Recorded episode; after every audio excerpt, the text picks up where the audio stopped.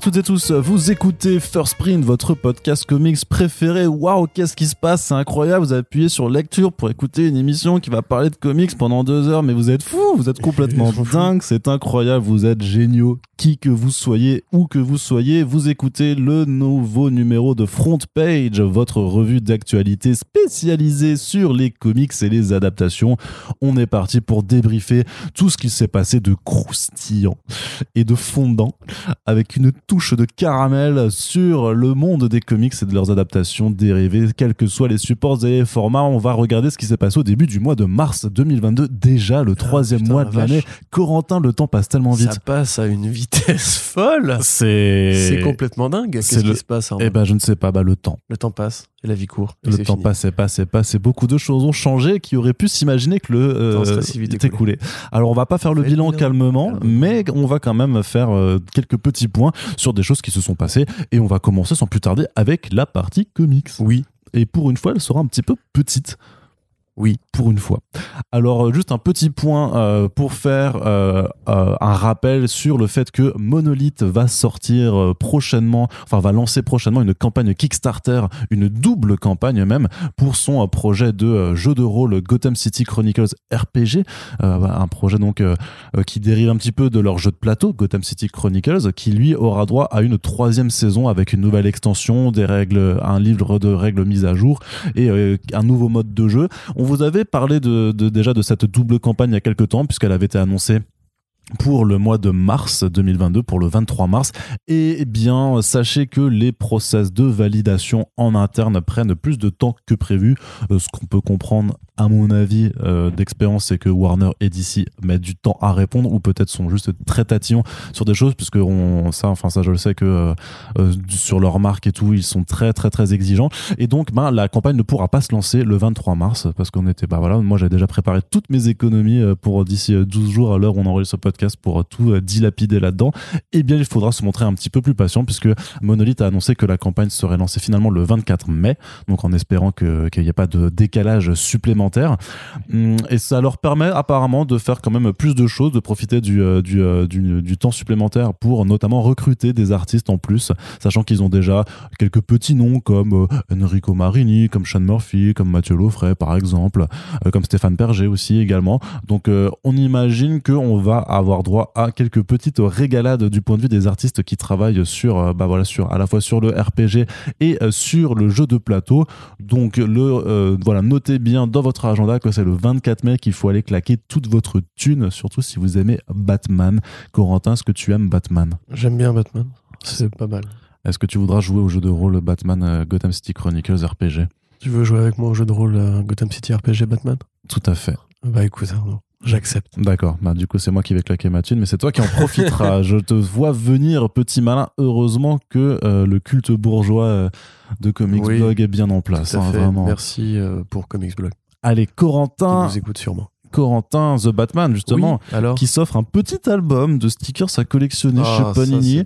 Est-ce que on va encore craquer comme des Non. Yankees pour Attends, moi j'adore ces conneries. Oui, je sais, on en a déjà parlé. Déjà ouais, parce qu'ils avaient fait un, un album cartonné à la fin de l'année dernière, un Marvel Versus, donc qui était vraiment euh, Héros et vilain. héros contre vilain, mais qui était un, un album qui était euh, cartonné pour le coup, qui s'adressait vraiment plus à un public de vieux collectionneurs comme ceux que nous sommes déjà, Corentin, je suis désolé de te le dire.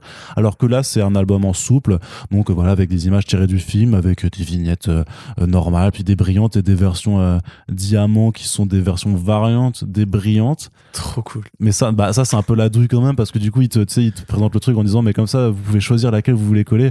Mais c'est surtout, bah, comme ça, vous allez devoir en acheter encore plus si vous voulez vraiment toutes les, euh, toutes les variantes de, des- brillantes qui sont déjà un peu des, euh, des versions rares.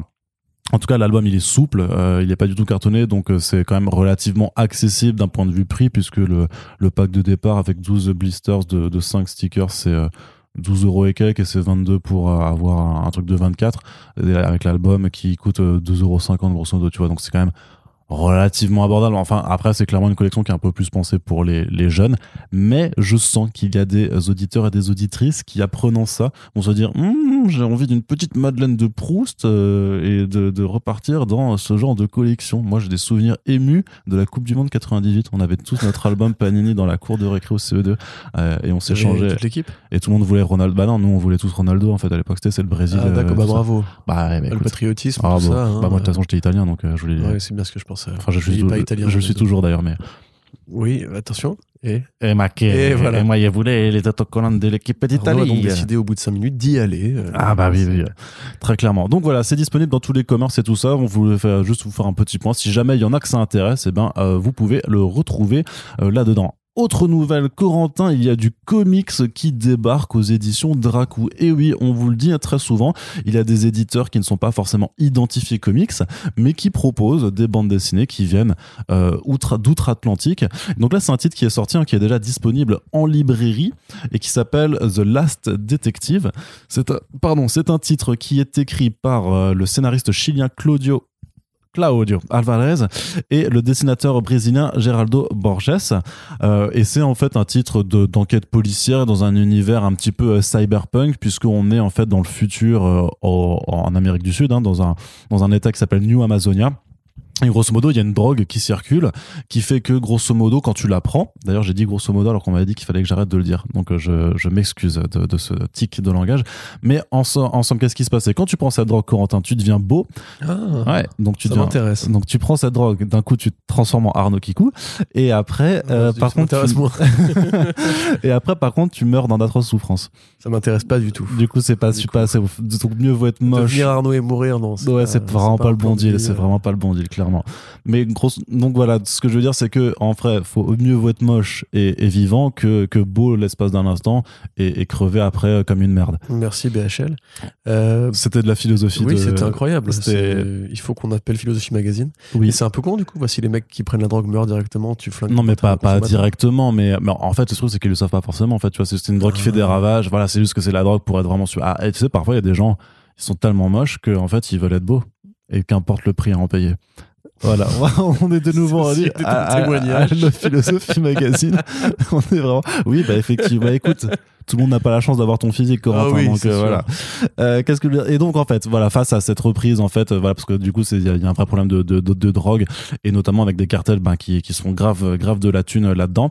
Eh bien, les forces de police vont faire appel à un ancien enquêteur qui s'appelle Joe Santos, euh, qui euh, était euh, le fleuron de, de de son la police. de la police voilà. Euh, fut un temps qui maintenant est à la retraite qui est un peu isolé. Et il va devoir reprendre du service. Donc c'est pour ça The Last Detective euh, c'est vraiment voilà le, le dernier enquêteur à qui on peut faire on peut faire confiance sachant que bah il a un petit peu augmenté euh, avec des, des, des prothèses robotiques et son sidekick du coup qui va l'accompagner. C'est aussi un robot. Donc voilà. Donc des éléments de polar avec du cyberpunk et surtout bah, une thématique enfin un contexte des thématiques bah voilà qui évoquent des problèmes qui sont directement liés en fait à ce qui se passe dans certains pays d'Amérique du Sud donc qui permet d'avoir un contexte un petit peu différent donc euh, voilà c'est assez court par contre hein, c'est c'est 72 pages donc c'est euh, publié euh, aux éditions Dracou Corentin est-ce que ça t'intéresse? Oui, le cyberpunk m'intéresse en général. Après, j'ai pas encore lu, euh, j'ai pas encore pu poser les yeux sur ce travail. Ça a l'air plutôt joli, plutôt coloré, des nuances de vert, un peu ce qui est plutôt rare dans les, dans les fictions cyberpunk. Oui, enfin, pourquoi pas, ouais, j'ai pas forcément plus de choses que ça à rajouter. Effectivement, parce que tu ne t'es pas intéressé au sujet avant que je n'en parle, Corentin. Mais tu si. es pris sur le fait. C'est faux. Attends, il y a écrit euh, droit, Ouais, culte de voilà. la beauté, trafic de minerais. Je viens de rappeler certains enjeux propres au pays d'Amérique du Sud. Tandis que la narration de l'album est entrecoupée de faux articles de journaux, ça c'est bien. Euh, pour détailler le lore de cet univers. Quelle Voilà. plume, quelle plume, c'est incroyable. Je sais pas qui a écrit ça, mais Ah, sûrement un très bon journaliste. prix Albert Londres est en chemin. Exactement, le Pul- Pulitzer plutôt, je préfère. Mm, Oh, bah dis donc. Tu vois, tu vois Ok, clairement. D'accord, pardon. Donc voilà, c'est aussi pour vous signaler que c'est euh, disponible en librairie si euh, cela vous intéresse. De toute façon, on vous en reparlera prochainement dans un back issues puisque oui, j'ai l'album et donc oui, tu vas le lire, Corentin, et oui, on en parlera ensuite. Comme ça, tu pourras étayer un petit peu plus ton avis que la performance désastreuse que tu viens de nous faire. Bah bravo le. Ouais, bah, c'est comme ça que ça marche. Autre sortie en VF, Corentin, puisque je m'aperçois qu'on avance vite en fait, hein, c'est euh, Klaus Barbie chez Urban Graphic. Oui, tout à fait. Donc là, je vais te laisser la parole. La route du rat. Euh, c'est un album, donc c'est une création originale. Il faut par contre que tu me donnes les auteurs. C'est Bremo et Bauer, je crois, mais j'ai pas leur prénom. Donc effectivement, Urban Graphics, enfin Urban Comics en général, fait parfois des propositions de, de, création, de la bande dessinée qui est produite en France et éditée chez un éditeur qu'on associe généralement plutôt aux comics. Euh, et comme dans le cas justement de Robinson à Pékin, qui était donc un, récit journalistique euh, et un peu tranche de vie sur un journaliste qui allait euh, vivre, en fait, être correspondant étranger pour une rédaction française à Pékin qui couvrait, enfin, qui avait la chance ou la malchance plutôt d'être présent lors des émeutes réprimées de Tiananmen, de la place de Tiananmen. Là, c'est un peu le même sujet, c'est-à-dire c'est encore une fois de l'historique et c'est encore une fois une enquête quasi journalistique, on va dire, puisque pour ceux qui ne voient pas Klaus Barbie, enfin, je pense qu'il y a probablement peu de gens qui ne voient pas qui est Klaus Barbie, mais c'était donc un officier de la police SS, euh, donc c'était un, nazi pendant l'occupation, qui euh, bah, s'est fait particulièrement connaître euh, à Lyon pour ses différentes opérations de torture de résistants, parmi lesquelles celle du résistant Jean Moulin, grand symbole de la, de la résilience française face à l'occupation. Euh, après la guerre, Klaus Barbie s'est barré de France et s'est fait appeler Claude Altman et Klaus Altman pardon et il a été en Bolivie où il a aidé notamment à installer le président au pouvoir. Euh, il a travaillé avec l'armée bolivienne euh, en fournissant son, son expertise hein, littéralement on va dire et de la torture et des services de renseignement et de l'organisation politique locale. Et puis un jour, un journaliste a été, enfin, a réussi à retrouver sa trace et a été l'interviewer sous couvert justement d'un prétexte je ne sais plus lequel, le gouvernement bolivien n'était pas très chaud. D'ailleurs, il y a une interview de Nota Bene, le youtubeur, si ça vous intéresse, sur l'arrestation de Klaus Barbie, euh, qui explique comment les mecs ont dû, euh, une fois qu'ils ont interviewé, qu'ils ont réussi à interviewer Altman, lui montrer des photos de Jean Moulin, lui montrer des photos de résistants torturés et assassinés. Euh, lui qui disait qu'il ne les connaissait pas, etc. Mais il touchait les photos, donc avec ça, ils ont pu récupérer ses empreintes digitales et confirmer que c'était lui. L'interview était filmée, mais la police politique bolivienne ne voulait pas qu'ils puissent emmener les bobines. Donc ils ont dû prendre des fausses bobines et euh, vierges, en fait, pour leur, pour leur donner. Et ainsi pouvoir partir avec les bobines. Mais pourquoi il a accepté l'interview? Il est stupide. Alors je sais plus exactement, mais c'était, je pense, pour se dédouaner, entre guillemets, parce qu'il y avait différentes pressions mmh, sur le mmh. pouvoir à ce moment-là entre la France et la Bolivie. Il y a eu beaucoup de tractations. Ça a pris extrêmement longtemps et je crois que la Bolivie a fini par le lâcher parce que la France a accepté des, trucs, euh, comme aujourd'hui, tu vois, avec de la diplomatie, comme on appelle ça, c'est-à-dire des bras de fer entre différents pays et tout. Et donc il a fini par être amené en France, il a été jugé, incarcéré, et euh, bah, il a quand même passé quasiment 40 ans, je crois, après la guerre, euh, comme ça, à l'air libre, et avec un poste important dans l'administration bolivienne. Donc c'est évidemment une histoire qui, est, bon, qui est réelle, hein, qui est glaçante, et qui là va profiter justement des recherches qui ont été faites sur le sujet, à la fois par les journalistes qui ont justement saisi le dossier, euh, par Serge Klarsfeld aussi, qui est un des grands chercheurs euh, euh, français sur la, déportation des Juifs sous l'occupation. Et voilà, que dire de plus? C'est Frédéric Brémaud et Jean-Claude Bauer.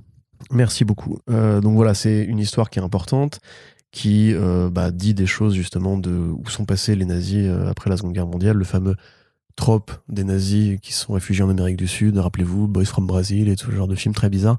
Ça a évidemment, une, euh, une origine historique euh, réelle et ça fait partie justement des victoires de la France d'avoir réussi à récupérer l'assassin de Jean Moulin et de le juger et de l'incarcérer en France et pas en Israël justement. Donc euh, voilà, je suis assez impatient, de, enfin je suis assez curieux de voir ça. C'est un peu moins long que Robinson à Pékin, c'est 150 pages dans mon souvenir. c'est chouette de voir qu'Urban Comics bah, continue de, j'allais dire d'investiguer, de, creuser ce sillon de la BD politique, parce que c'est évidemment hautement politique de publier euh, l'arrestation de Klaus Barbie euh, du boucher de Lyon en des temps modernes où justement il y a beaucoup de remise en question de, la participation de la France au, génocide juif, euh, ou en général, de toute façon, à, ce qu'était la résistance, ce qu'était la collaboration, ce qu'étaient les pétainistes, ce qu'était même le maréchal Pétain. on n'a jamais vécu une histoire, enfin une période aussi face en termes de de saloperies euh, dites à droite et à gauche sur euh, le négationnisme moderne. Donc euh, bah c'est cool et ça tombe bien, je trouve, au niveau temporel comme annonce. Donc on verra ça très bientôt. Ça sort quand? Alors ça sort, ça sort le 13 mai 2022. Ah en mai, bah, voilà. On n'aura pas beaucoup de temps à attendre. Tout à fait, ça arrive donc assez prochainement. Autre bonne nouvelle et autre, euh, justement quand on parlait de Dracou avec ces éditeurs qui font euh, de la bande dessinée américaine euh, sans l'être forcément affilié proprement dans, dans l'image, c'est Futuropolis qui va publier le roman graphique Raptor de Dave McKean. Alors Futuropolis, on sait quand même qu'ils ont des auteurs américains bien de chez eux, puisque c'est eux, euh, maintenant qu'on retrouve tous euh, les Jeff, Darrow, avec donc euh, le Shaolin Cowboy, la réédition de Hardboiled et on imagine bah, le prochain volume hein, de Shaolin Cowboy également. C'est aussi chez eux que vient de sortir le Semence, donc The Seeds, fantastique travail de Anne Nocenti et David Ara, dont on vous reparlera, dont on reparlera aussi dans un back issues, mais on peut déjà vous le dire juste, c'est un chef-d'œuvre, il faut le lire, il faut l'acheter, il faut l'offrir, c'est voilà, vraiment une excellente bande dessinée. Et donc, eh bien, euh, chez Futuropolis, on va retrouver du Dave euh, aussi euh, tout prochainement. Oui, on avait déjà parlé du projet au moment de son annonce chez, Dark Horse. Mm. Donc Sokol, enfin pardon, Raptor, A Sokol Graphic Novel, qui est donc un, roman graphique, comme son nom l'indique, de 120, 120 pages, c'est ça, il me semble, sur en fait un écrivain de fiction très inspiré par Howard Phillips Lovecraft, qui crée une histoire comme ça de de voyageurs dans une sorte de post-monde très métaphorique, très métaphysique aussi. Ce voyageur est accompagné par un, corbeau qui s'appelle Sokol, et ce corbeau a la capacité de devenir euh, plus grand, euh, plus menaçant. C'est un peu l'esprit de ce monde-là, en fait. C'est sa créature, on va dire, totémique, pour euh, parler justement de sa, sa, vision de la fiction et de l'imagination. Voilà, dans un univers où il y a des monstres géants avec des tentacules et tout, qu'on voit jamais très bien, ils sont toujours dans la pénombre et tout, enfin dans la brume. C'est moi, c'est moi, c'est tout mon, mon tic, je crois. Ouais. ouais. Donc euh, voilà, alors ça c'est une partie du, roman graphique. L'autre partie suit l'écrivain au jour le jour dans euh, ses rêveries, ses rencontres, ses dialogues avec des amis euh, et ses pérégrinations quotidiennes. Et il va s'apercevoir, après avoir été approché par une sorte de culte un peu maçonnique, on va dire, ou non, enfin plutôt même vraiment un culte de magiciens du chaos, quoi, limite des gens qui se réunissent dans une pièce et pour faire des incantations en toge, des incantations qui ressemblent beaucoup d'ailleurs au, dialogue, euh, enfin à la mythologie de Rlier, c'est ça le... Ouais. Ouais, de, Lovecraft. Et lui va s'apercevoir en fait dans ces moments-là qu'il a des visions de Sokol dans le monde réel et s'aperçoit peu à peu qu'en fait sa réalité à lui est aussi influencée par la fiction qu'il compose. Donc voilà, euh, vision, folie, euh, allégorie, etc. Bon, c'est évidemment extrêmement beau. Euh, Dave McKean qui se, dédouble, qui se dédouble en termes de style parce qu'on a une partie euh, vraiment très BD conceptuelle, très abstraite dans le monde de fiction et quelque chose de beaucoup plus beaucoup plus vertigo, j'ai envie de dire, beaucoup plus même en fait euh, européen, vraiment de la BD avec des, des gueules, avec beaucoup, enfin un travail très ciselé. C'est magnifique à regarder évidemment parce que c'est Dave McKean, on n'était pas forcément surpris. Mais euh, il s'était quand même fait assez rare, Dave McKean, parce que ça fait quand même longtemps qu'il a un peu arrêté de, de, faire des comics. Il était passé un, un rôle de, de, de peintre, euh, de colleur, enfin je sais pas si les gens qui font des collages euh, et là en, peinture, on va dire. C'était donc un artiste qui était exposé, qui a beaucoup tourné, qui travaillait occasionnellement sur des couvertures de bouquins, mais qui était plus vraiment dans la séquentialité. Là, il est revenu, il est bien revenu. Euh, c'est chouette de voir ce travail-là chez Futuropolis parce qu'ils font de belles éditions. Et euh, bah, pour citer Beaujouan, effectivement, euh, il faut remettre en avant la figure d'Eve McKean au centre euh, des comics parce que c'est quand même un des artistes les plus importants et les plus créatifs de sa génération. Moi, j'ai encore en souvenir plein de collaborations de lui et Neil Gaiman qui étaient extraordinaires. Et c'est la fin de ma phrase. Très bien. Voilà. Donc lisez Sokol, enfin lisez Raptor quand ça sortira, c'est-à-dire bientôt. C'est ça, c'est au mois de non, c'est en mai aussi, c'est aussi en mai effectivement, c'est une c'est une ouais, 22 euros. Voilà, donc euh, ce sera aussi une très belle sortie. Et sachez aussi que euh, chez Futuropolis, il y a Matt Kint, donc euh, fantastique auteur, hein, qui, est, bah, qui a aussi été publié chez eux avec Grass Kings notamment par, par exemple, qui en fait fait de la franco-belge chez eux. Donc ça s'appelle Mammoth et c'est un récit policier, oh. voilà, dont on vous reparlera du coup. Faut que j'aille le, leur demander parce que je trouve ça marche super intéressant en fait qu'ils aient fait une créa, en fait qu'ils aient demandé à Matt Kint, qui est donc voilà beaucoup publié chez eux, de faire une création avec un, un dessinateur du pays. Et donc, euh, ça, là, c'est Mamotte, ça s'appelle Mamotte, et on vous en reparle plus prochainement pour bien vous dire en détail de quoi il s'agit. Corentin, on passe du côté de la VO aussi. Euh, Kevin Smith annonce sa ligne de comics en creator owned chez Dark Horse. Alors, Kevin Smith, c'est ce célèbre monsieur avec une casquette qui parle très fort et qui donne son avis sur à peu près tout dès que ça concerne la pop culture. Euh, ce qui... dur, il a un bouc aussi. Ouais. Et un grand maillot de, de, football américain. Toujours, ouais. Et une casquette à l'envers d'ailleurs. Hein. Euh, qui, euh, pour moi, est quelqu'un de rigolo, enfin d'assez fascinant comme personnage, mais aussi un peu agaçant justement parce que je sais pas trop pourquoi on a décidé que il fallait demander son avis. C'est un peu le, euh, le Christophe Barbier de la pop culture en fait. C'est-à-dire qu'on lui demande, oh. bah, on lui demande son avis sur tout et n'importe quoi et c'est pas forcément très intéressant. Ouais, t'aurais pu trouver plus flatteur comme comparaison. Je vois ce que tu veux dire. Après, Le problème, c'est que il vient d'une culture qui est la culture des geeks, et il n'y a pas 150 euh, personnalités, publiques comme ça que tu peux euh, interroger. En plus, il est pote de tout le monde à Hollywood. Mais c'est vrai qu'effectivement, surtout dans ces postures de fanboy, on va dire, Ouais. parce que c'est aussi l'homme sandwich préféré de Warner Bros. euh, pour les interviews de série CW, tout est amazing, etc. Aussi pour Marvel Studios, quand il avait dit que c'était une putain de honte que euh, Spider-Man ne soit pas nommé aux Oscars, euh, ouais. ce genre de choses. Et c'est vrai que ce côté un petit peu grand enfant de 40 ans et un peu agaçant, euh, t'oublies de dire que c'est un réalisateur aussi. Oui, c'est un réalisateur. Il a fait, il a fait plusieurs films. Il s'est occupé récemment de la de Masters of the Universe Revelation, qui était vachement bien pour le coup. Ouais, donc, euh, faut lui, faut lui laisser ça. Il, Il, est aurait pu faire Howard the Duck, Ouais. mais non, finalement. ouais, c'est ça. Et, et il a écrit donc des comics. Il a fait euh, du Marvel. Il a fait du Batman, il a fait The Winding Gyre. Ça, c'est pas bien. Non, c'est pas bien, mais c'est marrant parce que Poison Ivy sécrète de la weed à un moment donné, et quand Batman va la, la combattre, du coup, il est un peu, il est un peu stone. Hmm. Et ça, c'est typiquement le genre d'idées qui sont très Kevin Smith. Ah oui, bah, de toute façon, la weed et Kevin Smith, c'est une histoire d'amour. très, très clairement. Mais il a fait aussi du Daredevil, Oui, tout à fait. Chemin de croix, effectivement, avec euh, Quesada, je crois. qui est bien. Euh, ou que sympa. C'est un peu l'amorce en fait de la nouvelle période Daredevil euh, chez Marvel Knights, je crois, à l'époque. Ça devait être 98-99. À l'époque, il avait fait Dogma avec Ben Affleck et Matt Damon. Une comédie sympathique euh, qui emprunte d'ailleurs des éléments à d'autres comics euh, bibliques des années 90.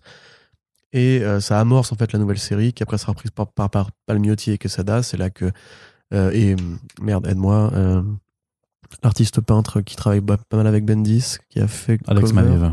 Cover Ah, de, de- David, Mack. Voilà, David Mack. Et après, bah, c'était Bendis qui a repris avec Alex Maliv. Donc, euh, c'est généralement un truc que tout le monde a lu parce qu'on commence la série par le début.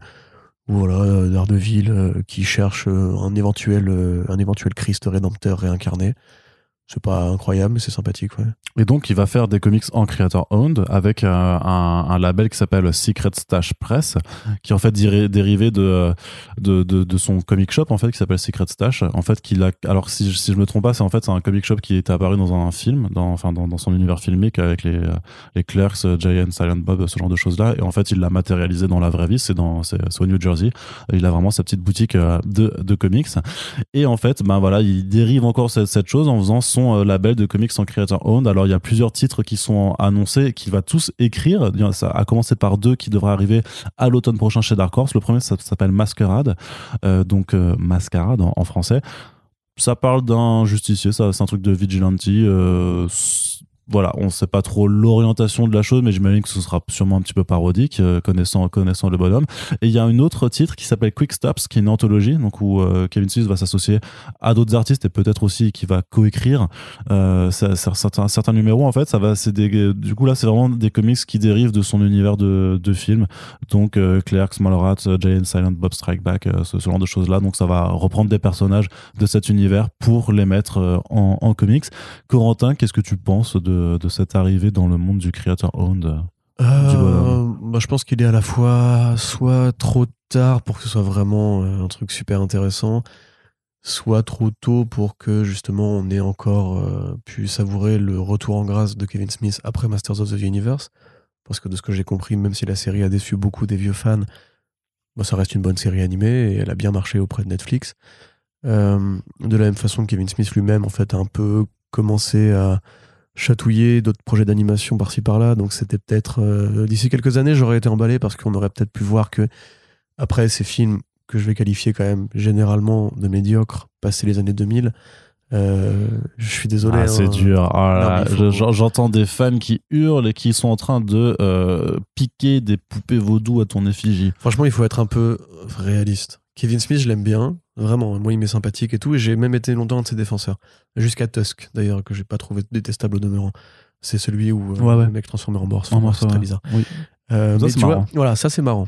Euh, Red State, c'était beaucoup moins marrant, c'était pas terrible. Ah si, ça Oh, c'était bien. C'était vraiment, c'était mal, mal branlé. Ah non, moi j'ai adoré. hein. Ah ouais, Ouais, ouais, bon, on n'a pas les mêmes goûts. hein, c'est de la violence. Hein. Il y a de la violence. donc Ah oui, bien. d'accord, oui, d'accord. C'est ton, argument. Il y a de la violence. Hmm? Ok, d'accord. De la Bah, bonne bah. violence. Bon, alors, si on si n'est pas forcément aussi accro à la violence qu'Arnaud, le très hardcore Arnaud, hein, qui, va te- qui sort à minuit et demi dans les bars pour se taper avec des mecs. Euh, déjà pour, se, ça pour se faire taper par se des faire mecs taper par plutôt. mecs. Je pense Ah la oui, réalité la c'est plus violence, ça. oui, c'est comme le lapin dans, euh, dans les cassos. Euh, vous avez la rêve chez vous, j'imagine.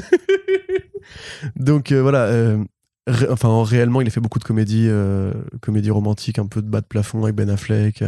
Il a fait beaucoup de films vraiment qui sont, sont juste en fait des comédies des années 2000, on va dire.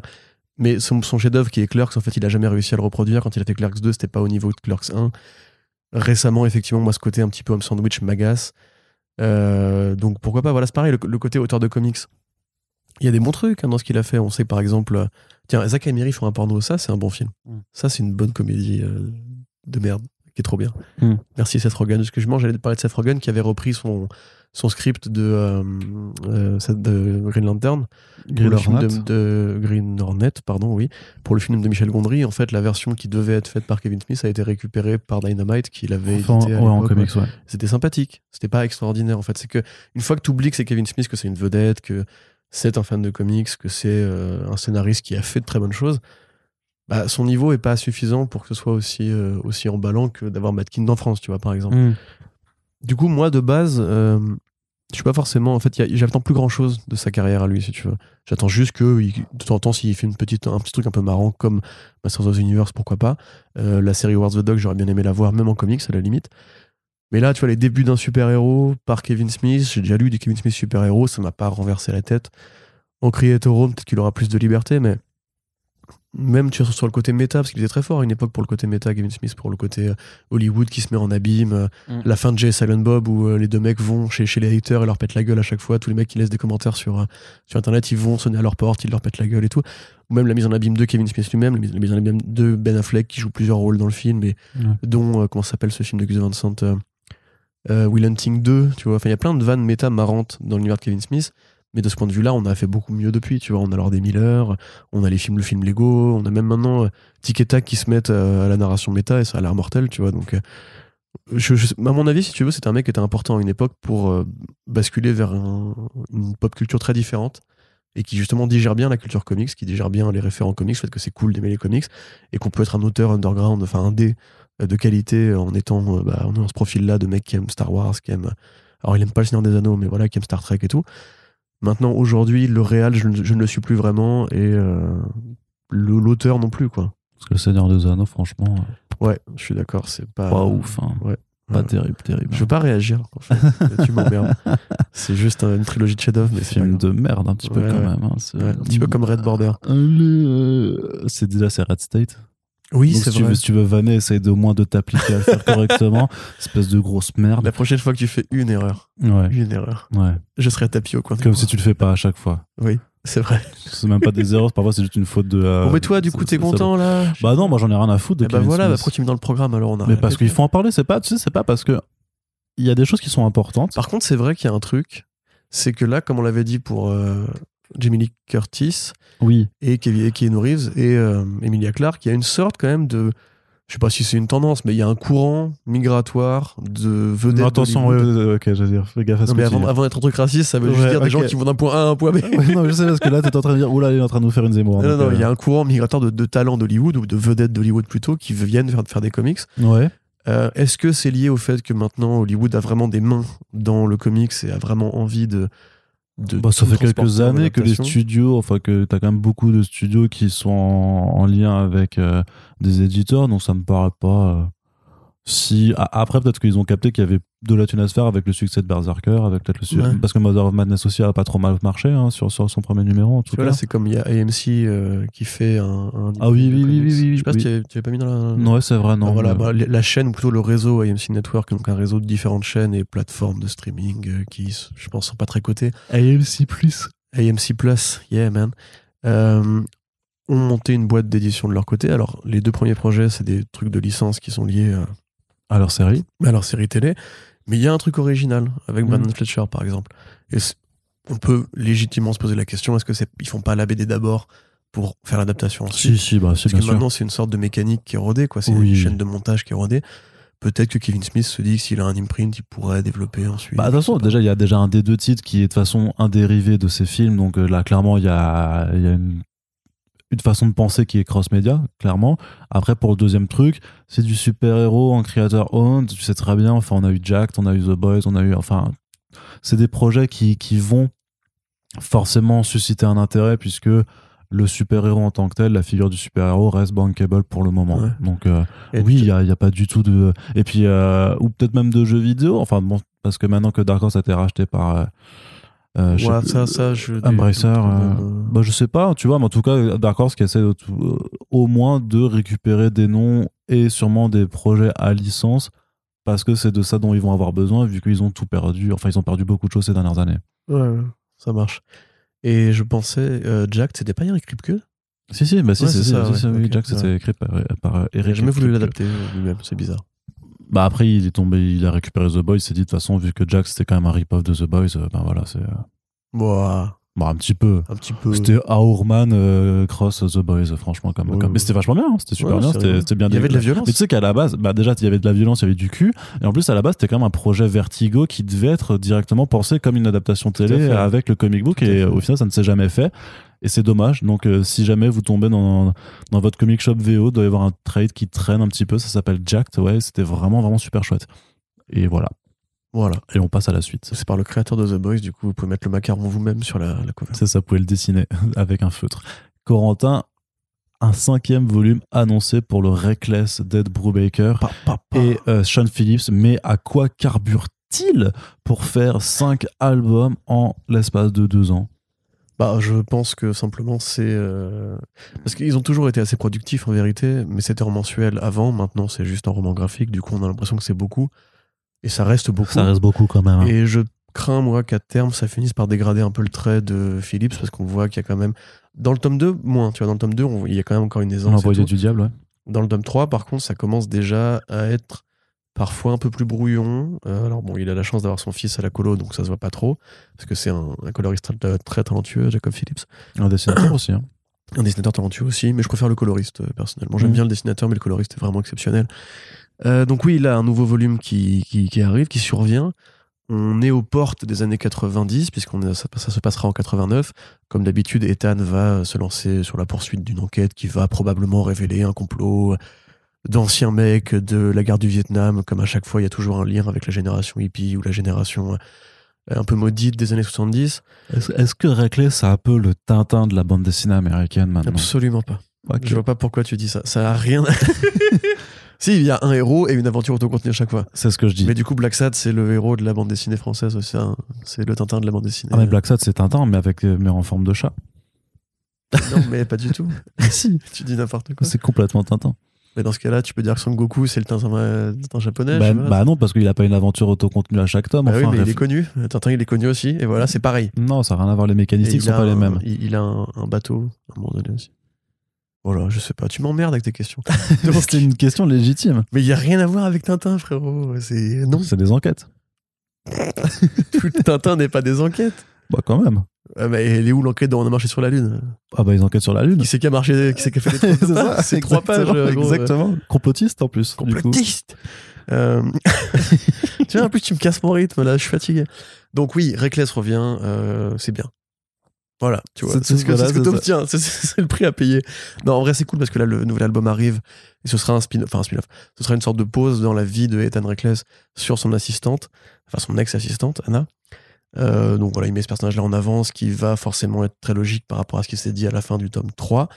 À la fin du tome 3, on apprend en fait que les histoires de Ouais, mais sont- ne spoil pas du tout ce qui se passe dans le tome 3 alors que c'est pas sorti en France. T'es un Mais malade, c'est pas un spoiler incroyable, c'est par rapport à la narration du truc. Ouais, En fait, on bah, comprend dans le tome 3 qu'il y a vraiment un plan en fait temporel. Voilà. C'est pas juste justement des à la Tintin une sorte de suspension temporelle permanente Ah, donc c'est pas comme Tintin. et qu'il y a en fait. une évolution en fait dans le temps et que bah oui oui, on compte bien les années, on compte bien les générations qui passent et que donc il y a une il y a une finitude à la saga Reckless. Contrairement à Hellboy par exemple. Tout à fait. C'est plus le Hellboy de la bande dessinée américaine. Mais sauf que Hellboy est déjà- Hellboy déjà Hellboy américain, donc ça n'a aucun sens ce que tu dis. Mais non, ça n'a aucun sens, mais je t'emmerde. C'est toi, tu m'as foutu toute la- tu m'as foutu la merde là en fait. C'est plutôt le Spirou et Fantasio en fait de, la BD. Toujours pas. Toujours pas. Toujours pas, non. Bon, on va y- Déjà parce qu'il est seul, pour commencer. Et ensuite, il n'y a pas des animaux. Bah, il a une assistante, tu viens de dire. Non, mais elle est pas, elle met pas l'enquête avec lui, l'assistante. Ouais, D'accord. Elle fait sa vie à côté. Elle a Mm. un mec. Elle a un boulot. Ça- tu me saoules. Lire en fait, tu vois. Hein? J'ai lu le premier Reckless déjà. C'est vrai, Faut que je lise le deuxième. exactement. Corentin, on continue. Bref, c'est bien, je suis du content. côté, oui, non, c'est très très. c'est Contrairement à ce que Arnaud essaie de me faire dire.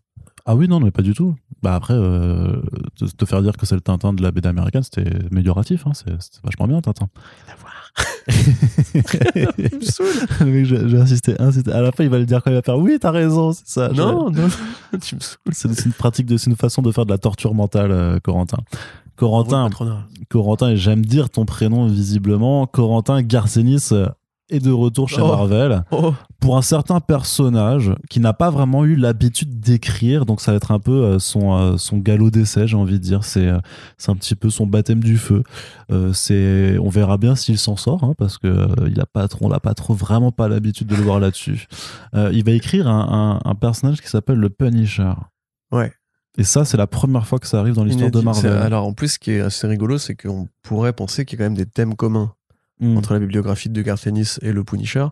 Parce que ouais, le soldat et tout, euh, la violence, le côté Mm. un peu héros, taiseux et tout.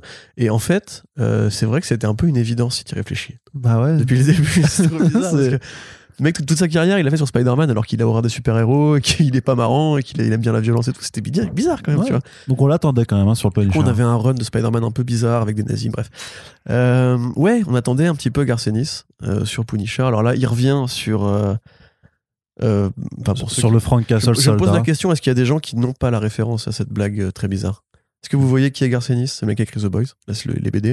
Et il, en fait, il a écrit quasiment que du Punisher chez Marvel depuis qu'il a commencé Voilà, donc on le super-héros. très ironique. Et du coup, c'était marrant et vous avez ri a posteriori. Donc, donc effectivement, il revient encore et encore et encore sur les deux mêmes personnages depuis le début, c'est-à-dire Nick Fury d'un côté avec Get Fury qui sort enfin cette année si tout va bien, où Jason Burrows a remplacé euh, Grant Parloff. Grant Parloff pour des raisons qui leur appartiennent à tous les deux. Euh, et à côté de ça, on a donc un projet original sur Frank Castle qui est quelque part assez redondant, je trouve, parce que là, c'est vraiment encore une fois, il faut savoir que, comme je l'ai dit, Garcenis n'aime pas les super-héros. Ça ne l'intéresse pas d'écrire des, des gens en collant euh, qui se tapent sur la gueule. Lui, ce qu'il veut, c'est des soldats. C'est son obsession moderne, ou même depuis un certain temps maintenant, c'est d'écrire des BD sur des soldats. Et chez Marvel, il y a des soldats. Il y a même plus, plus de soldats que juste Frank Castle. Mais lui, il l'aime bien, et donc il va encore une fois revenir à la fameuse guerre du Vietnam dans la continuité De de Platoon. Shermax, euh, de, de Platoon, de Bourne aussi, qui était un peu l'origine euh, du Punisher avant Platoon. Donc là, déjà, tu vois, tu commences à te dire, ça fait beaucoup de séries. Parce que si tu considères que Fury Max, en plus, est intégré à la saga, parce que dans Fury Max, Nick Fury va au Vietnam et croise Frank Castle et ils ont une petite aventure en commun. Donc, tu dis, ça commence à faire beaucoup d'histoires sur une seule guerre, qu'en plus, il a déjà, travaillé de son côté avec d'autres BD euh, en parallèle. Qu'est-ce que tu veux rajouter à ça? Bourne, c'était une mini-série qui était en 2003-2004, je crois, euh, qui était vue en fait du point de vue d'un soldat du bataillon de Frank Castle, qui était capitaine à l'époque.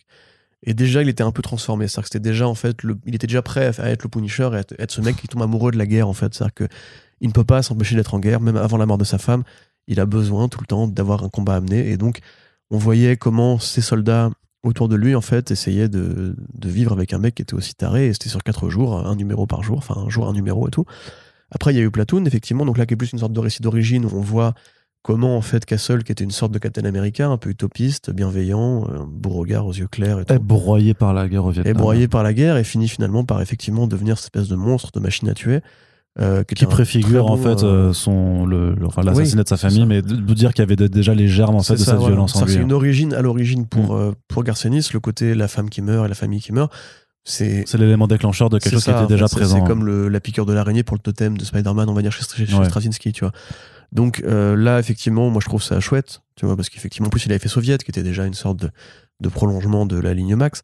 Là, revenir encore aux origines, ça va vraiment dépendre de l'artiste, à mon avis. Euh, parce que autant Parloff, euh, je suis pas forcément très. Enfin, j'ai pas beaucoup d'atomes crochus politiquement, on va dire, avec lui, surtout récemment. Mais c'est compliqué de touper Parloff au niveau de la, mise en scène des combats du Vietnam. Euh, Platoon, c'était quand même un volume exceptionnel au niveau du dessin. Et c'était une histoire merveilleuse. Là, voilà, s'il ramène John McCree, s'il ramène Ross Brown, s'il ramène ces dessinateurs que lui, il aime bien pour le côté un peu cartoony et, volontairement et anormalement violent et bourrin pour un, un personnage que justement lui prend très au sérieux. Parce que quand c'est, ça- quand c'est les soldats, c'est très sérieux. Chez Garcenis, Mm. c'est pas le côté super-héros où on s'éclate, on s'éclate les couilles à coups de pierre, tu vois. Là, c'est vraiment un truc euh, puissant, euh, qui est vraiment dramatique en plus. Ouais. Donc moi, vraiment, ça va dépendre du dessinateur. Après, il revient pour une mini-série. On se rappelle aussi que là, c'est l'année du retour du Punisher, parce qu'il y a la série Qui vient de euh, démarrer. qui vient ouais. de démarrer, voilà, et qui est particulière. On en reviendra dans un podcast VO, mais je j'ai des trucs à dire, on va dire. Mhm. Personnellement, voilà, si Marvel veut confier d'autres personnages, même de soldats à, à Garth Ennis, je serais assez content. Parce que même quand il avait fait Thor, euh, Vikings, c'était pas forcément le Thor que les gens aiment bien, mais c'était un Thor euh, violent, un Thor intéressant. Il y a peut-être d'autres trucs à écrire euh, que Punisher avec Garth Ennis, puisqu'il est toujours aussi productif qu'avant. Et je sais pas, après j'ai pas forcément là d'exemple de soldats qui me tombent sous la main, le Winter Soldier ou même Cap, une petite histoire de Cap un peu, un peu énervé pendant la Seconde Guerre mondiale, je ne sais pas, il y a des trucs à faire en fait. Et le fait de toujours revenir sur Frank Castle, surtout, surtout pour une histoire, on a déjà le début et la fin, tu vois. On a Platoon, on a Bourne, ce qui est entre les deux, parce que c'est ça, hein, c'est ce qui est entre Mhm. les deux. Et dans Get Fury, apparemment, c'est pareil, c'est Get Fury, une série compagnon de ça, puisque on, retrouve Nick Fury pendant la guerre du Vietnam, ce qu'on a déjà eu dans Fury Max. Donc je me demande, moi, si Garcenis n'a pas fait un peu le tour de la question. Euh, Non, non, parce que la question, chez DC. et voilà, t'as vu, j'ai mis un. Voilà. Pour que les gens puissent maintenant rigoler, je vais mettre un autre blanc. Mm. Voilà, c'est bon. Donc, donc voilà, c'est euh, c'est cool à la fois parce que ça reste du Garcenis. Peut-être que ça s'adresse, peut-être que ça dessinateur, s'adresse aux gens qui n'ont pas tout lu comme toi, en fait. Je serais assez content, par contre. Rappelle-moi le mec qui avait fait euh, Lost Boys avec euh, Alej Scott. Non, euh, Lost Soldier avec Alej Scott, c'est cette mini-série sur la guerre Ouais, là, je l'ai pas, ouais. euh, à, à la Ciudad de Mexico où il y avait justement, pareil, un style qui était très Goran Parlofien, Mm, mais en plus, en plus rugueux, en plus ciselé et tout.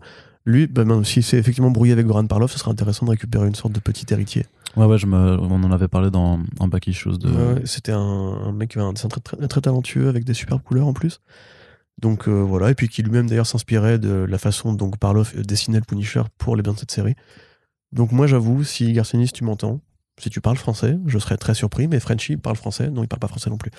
Mais si tu parles français, si tu t'es mis au français... Lost Soldiers, pas Lost Boys. Lost. Soldiers. Lost, bah oui, Lost ça, Soldiers. ouais. Et c'était Euh, Luca Casalanguida. eh bien, engage Luca Casalanguila, s'il te plaît. Allez, Corentin. Euh, oh, bah, toc, toc, toc. Quoi? Qu'est-ce qui se passe? Je dis toc, toc, toc. Donc on Oui, qui, qui est à la porte Oui, bonjour, c'est Nick Lowe. Oh, Nick Hey, ça va, Corentin? C'est marrant, Nick-Claude, t'as exactement la même voix que CBC Blouski et Kevin Feige. C'est incroyable. C'est parce qu'on est tous Ouais. des ricains. Alors vas-y, viens, installe-toi. Tu veux un rail, Ah, une trace? yeah. Ah oui, j'ai bien envie de prendre de, de la SEI, puisque j'ai une très très grande nouvelle à t'annoncer. Figure-toi qu'en juin 2022, on va faire Amazing Spider-Man 900. Mais- 9 fucking 100, Corentin Mais je comprends pas. 900 numéros de Amazing Spider-Man qui ont été publiés depuis le début des années 60. Est-ce que ça fait pas euh, une celebration qu'il faudrait faire?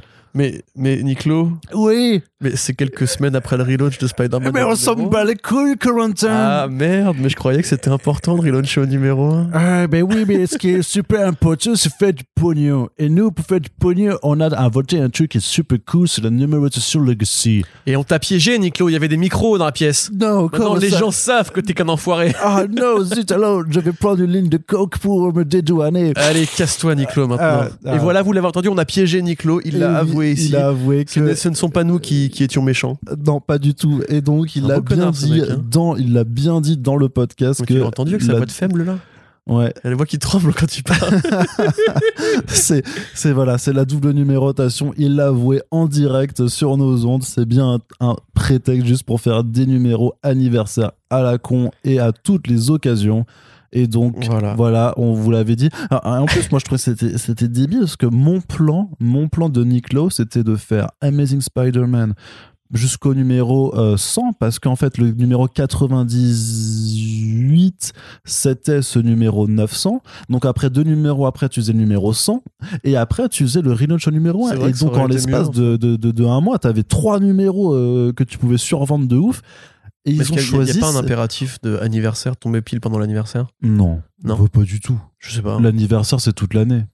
Oui, c'est vrai. D'ailleurs, je devrais reprendre ça. Moi, je suis ça, né, la- moi, je suis né en janvier. C'est la routine de Marvel, ça. C'est Moi, j'arrive suis- chez eux, il y a écrit ça sur les Moi, portes. moi, je suis né en janvier, mais si vous voulez me faire des cadeaux en ce moment, vous pouvez encore. L'anniversaire, c'est toute l'année Bah ouais. Bah ouais. Tiens, je t'offre une tasse vide de café. Ah, super. À mon nom en plus. c'est vraiment, c'est vraiment très Elle est sympa. de la région. Occitanie. Non, mais du coup, voilà, c'est le petit moment, enfin, la, la croutonnade. Ouais, comme mais toujours. Alors, tu, ah, faut savoir qu'Arnaud m'a posé la question est-ce qu'on met dans le programme Tellement en fait, justement, nous-mêmes on s'habitue à ça? Et c'est moi je. veux Ouais, mais non, c'est pour ça, c'est euh, justement, mais le truc, c'est qu'on en a déjà beaucoup parlé, en fait, de ces, de ces faux numéros anniversaires. On a déjà dit qu'on trouvait ça naze, et c'est pour ça que je voulais pas, enfin, à part juste pour le plaisir de, de, de prendre un accent américain, euh, je voyais pas trop pourquoi on allait le replacer, parce que même les gens qui nous écoutent, à part si c'est votre premier front page, euh, les gens connaissent déjà notre positionnement euh, sur cette pratique Arnaud, éditoriale entend- et commerciale un petit peu facile. En tant que BHL du podcast euh, Game, tu devrais savoir que c'est c'est quand l'es- l'espoir meurt, quand les gens arrêtent de rouspéter. Et la, vé- et la vérité, la vérité, je suis fatigué. C'est La vraiment vérité, ce- c'est qu'il faut pas euh, que ça devienne normal. Il faut pas que on arrête d'en parler parce que c'est à chaque fois que. Bah oui, mais on devient des, des disques rayés. Non, mais attends, il faut quand même. Ça, c'est des, on c'est- de- c'est des on boîtes. de- Mais- on devient oui, des- oui, des- disques oui, rayés- rayés. Ah, ah, ah, ah, ah, ah, mais euh, non, mais c'est c'est un scandale à chaque fois. Je suis désolé. Là, vraiment, il faudrait faire une. Enfin, je- quand En j'aurai le temps. ah, Quand j'aurai le temps de le faire vraiment, je vais calculer comment ça coûte sur une année de lire du Spider-Man, juste sur une série. Honnêtement, je pense que ça doit être le budget comics le plus élevé en mainstream, si tu veux, juste suivre un personnage. Parce que même Batman ne m'étraille pas comme ça, sur une série, je répète. Ouais. Oui. Parce que si tu veux lire tout Batman chez DC, par contre, euh, clairement, tu vends ton bras. Et aucun personnage a, en seulement quoi, 3 ans ton bras, ton bras. Euh, Non, attends, 2018, c'était le départ de Slot. En 4 ans, il y a eu combien de numéros spéciaux? Il y a eu combien de numéros anniversaires? Il y a eu combien de variantes? Il y a eu combien de relaunch Non, bah, il y a stop. pas eu, il y a eu qu'un seul. Non, mais les rien, séries compagnons aussi, les Secret Six et tout, c'est c'est- stop, ça, ça suffit maintenant. Franchement, je pense, euh, comme tu l'as dit dans ton article, on aura le numéro 1000 l'année prochaine, c'est Oui. évident. Ils, ils vont se trouver une solution. Là, on était sur un rythme mensuel récemment. Bah, 100 numéros en un an, ils le font. Hein. Oui, oui, bah bien sûr. Bah, ils, faisaient- ils faisaient du tri, euh, du tri mensuel pendant la période Beyond. Euh, ils sont déjà quand même toujours à un rythme bimensuel facile. Donc, ça. Oui, oui, bien sûr. Et typiquement, voilà, c'est quand on rappelle effectivement que maintenant ils peuvent sortir des Electra 100 sans Ils aucune justification. Ils vont passer en hebdomadaire à un moment, tu vas voir. Pour, Ouais. pour accélérer le truc. Après, là, façon- voilà, Spider-Man, le, le- le- le grand public leur a prouvé que c'était encore la machine à blé euh, que c'était de- que depuis 30 ans en vérité. Mais moi, je commence vraiment à me poser la question de à quel moment déjà ce genre d'effet-là va finir par ne plus fonctionner. Parce qu'il y a bien un moment donné où les gens vont comprendre que ça n'a plus de valeur. en fait. aucun. Là, Amazing Spider-Man. En plus, ça- en plus, ça bricolé. Le, pro- le problème, c'est que c'est vraiment du bricolage de, de- avec une double numérotation. Parce que c'était leur idée avec Legacy. Mais ils se sont rendus compte très rapidement qu'ils pouvaient pas se passer de leur numéro 1 et de leur relaunch. Alors, même s'il y a certains titres, quand même, qui depuis 2018 et la période Fresh Start, ont une longévité qui est euh, légitime et qui est admirable, à mon sens, pour Marvel. C'est-à-dire que Avengers a son 54e numéro. Captain Marvel, ça, ça c'est allé jusqu'au 37. Enfin, c'est toujours pas fini, je veux dire. Tu vois, il y a donc Daredevil aussi. ah, Il y a eu quand même une trentaine de numéros avant que ce soit relaunché. Venom 35. Donc voilà, il y a Immortal Hulk 50. Donc il y a quand même beaucoup de titres en fait qui ont vraiment tenu sur la durée. Euh, et je parle pas de macaron. Voilà. Grosso modo. C'est euh, ça. Euh, donc, il- t'as l'impression qu'il y a une partie de l'éditorial qui a compris que ça servait à rien aussi de vouloir relauncher tous les ans parce que ça pétait les couilles à énormément de monde. Et en même temps, ils sont, sont- ils sont quand même revenus sur cette histoire de Legacy qui leur permet de bricoler pour un oui ou pour un non parce que parfois tu comprends même pas quel volume ils prennent en compte. Et Bah, quel- Immortal, Hulk, Immortal Hulk, typiquement, prenait en compte les volumes de la, la saga des, des Invincibles, on va dire. Euh, non, de l'incroyable Hulk. parce qu'en Sauf que la série qui- de Donny Cates qui s'appelle juste Hulk ne prend pas en compte les volumes des autres séries qui s'appelaient juste Hulk, mais prend en compte les volumes de euh, l'incroyable Hulk et de Immortal Hulk. Donc là, Ouais, tu te dis non mais euh, enfin vous foutez de la gueule du monde quoi. C'est moi je m'en fous demeurant parce que si jamais c'était juste que des numéros sur une un, un- un- voilà une devanture un peu un peu genre ouais c'est le numéro de temps on est content et tout. Ok, pas de problème, mais ils se servent de ça pour augmenter les prix, ils se servent de ça pour piéger le, le lecteur, parce que le lecteur, s'il veut suivre la suite de l'histoire, il est obligé d'acheter le numéro dans lequel sont juste rajoutés des histoires bonus et pour augmenter la pagination et donc vendre le numéro plus cher. Et donc, toi, si tu veux juste lire ton intrigue de mois en mois, t'es obligé de passer par là. T'es obligé de payer le numéro, quoi. Donc, en fait, c'est de la vente forcée, ce qui est jamais une bonne nouvelle en général. Et surtout, c'est encore une fois, euh, on a déjà eu les années 90 qui nous prouvaient que euh, augmenter les effets de survente d'un seul coup, ça faisait juste perdre de l'argent au lecteur qui, du coup, à la fin était dégoûté, changeait de crèmerie ou alors se ruinait, n'avait plus les moyens d'acheter la suite. On a déjà eu une chute du marché des comics à cause de la, à cause de la spéculation sur les numéros 1 et sur les variantes, etc. Peut-être qu'il faudrait qu'on arrête, parce que franchement, là, si on met en parallèle de ça, le Miles Morales, euh, avec, où il prend différentes postures d'autres super-héros, enfin, c'est débile. Ah, le What If. Miles Morales, là? Ouais, moi, ça, personne l'achète, tu vois. Ouais, ouais, mais attends, mais ça fait une frénésie quand même de titre Spider-Man. Spider-Punk, mec. Spider-Punk qui va avoir droit à une mini-série. Bah ça, ça me dérange moins. Mais moi, ça me dérange euh, si tu prends en considération l'éventail des projets Spider-Man et si les fans de Spider-Man veulent lire autre chose que du Spider-Man, euh, et puis même la place sur les étals. Bah justement. Si tu veux lire autre chose que du Spider-Man, tu peux aller, tu peux aller lire Spider-Punk, tu peux aller lire Max Morales, tu peux aller lire Gwenverse. Oh là, la, croûte- bien. la croutonnade de trucs là. non, mais bref, franchement, il, faut- il est temps de virer Niclo et qu'on qu'on retrouve un rythme un peu plus sain. quoi. Alors là, John Romita Jr., Zeb alors voilà, le truc c'est que voilà, donc c'est Amazing Spider-Man 900 et au final c'est même pas non plus un truc incroyable puisque grosso, alors putain, c'est vrai que je le dis vraiment souvent. Euh, je suis vraiment désolé. Non, ce qui se passe avec euh, Amazing Spider-Man 900, c'est que c'est euh, Ed McGuinness qui remplace John Romita Jr. au dessin, mais John Romita Jr. sera toujours présent pour vous livrer une couverture régulière dégueulasse. Elle est vraiment trop moche. Je suis désolé, pour une fois, je dois rejoindre Corentin. Elle est vraiment immonde. Et en plus, l'histoire, elle est. Alors, c'est en fait, c'est- il y a quelqu'un du passé de Spider-Man qui a capturé les Sinister Six et qui a, qui a créé un, un, un être façon Amazon, en fait, qui récupère tous les pouvoirs Oh. des Sinister Six. Ils appellent ça le, le Sinister Adaptoid. c'est trop nul. C'est trop nul. Bon, Bah voilà. Oh là là, c'est- franchement, l'histoire, elle est rinçaxe Voilà, de ouf, voilà. Peut-être qu'il va mieux faire que Zeb Wells. Et, euh, et ouais, et, et- et franchement, faire perdre du temps à Ed McGuinness pour une histoire comme ça, mais C'est pas comme si les fans de Spider-Man n'avaient pas perdu 3 ans de leur vie avec Nick Spencer. Bah, le- qualité. Là, je viens de me finir de nouveau, de, de me refinir, c'est ce que je le, je il est dans le, dans le Marvel Comics, là, chez, chez Panini, quoi. Donc là, on vient enfin de, enfin, la fin, elle arrive trop tard, elle arrive parce que du coup, moi, j'ai fini l'édito pour le numéro 6 qui sort en juin, donc les lecteurs VF finiront le run de Spencer en juin. Donc c'est encore loin, mine de rien, par rapport à là, on est en, on est en mars. Et en vrai, la fin, elle est tellement précipitée. En vrai, les révélations et tout, ça arrive en deux numéros. t'as- tu dois gober euh, des trucs de ouf. Et, euh, et qui Tu font. parles de, de la fin fin du run? Ouais, ouais, ouais, tu sais, avec la révélation sur, euh, sur Kindred notamment, enfin, ça fait appel à des trucs euh, pas forcément les plus connus et qui vont parfois se chercher. Alors, moi, j'aime bien hein, quand tu fais appel à la continuité, mais la façon dont euh, Sinister War, où c'est la grosse bagarre euh, pas intéressante, et les deux derniers numéros, par contre, t'as tout d'un coup qui arrive, c'est. Enfin, franchement, je Mais en vrai, on peut quoi. se poser la question de ce- est-ce que ce genre d'opération commerciale, en fait, ne guide pas vraiment l'éditorial de mois en mois? Parce que là, clairement, ils ont fait revenir. Enfin, c'est un spoiler, je sais pas. Non, bah ouais, non, non. Il y a un personnage qui revient, voilà, événement. Il y a John Romita Jr. qui revient, il y a le numéro 900, il y a le numéro 1, l'année de l'anniversaire, quatre trucs. Il fallait évidemment qu'il time tout ça. Ah, mais ça, on le savait, mais Et quand le même. fait d'avoir une série en hebdomadaire, c'était, enfin, en trois heures trimensuelles, c'était ça aussi.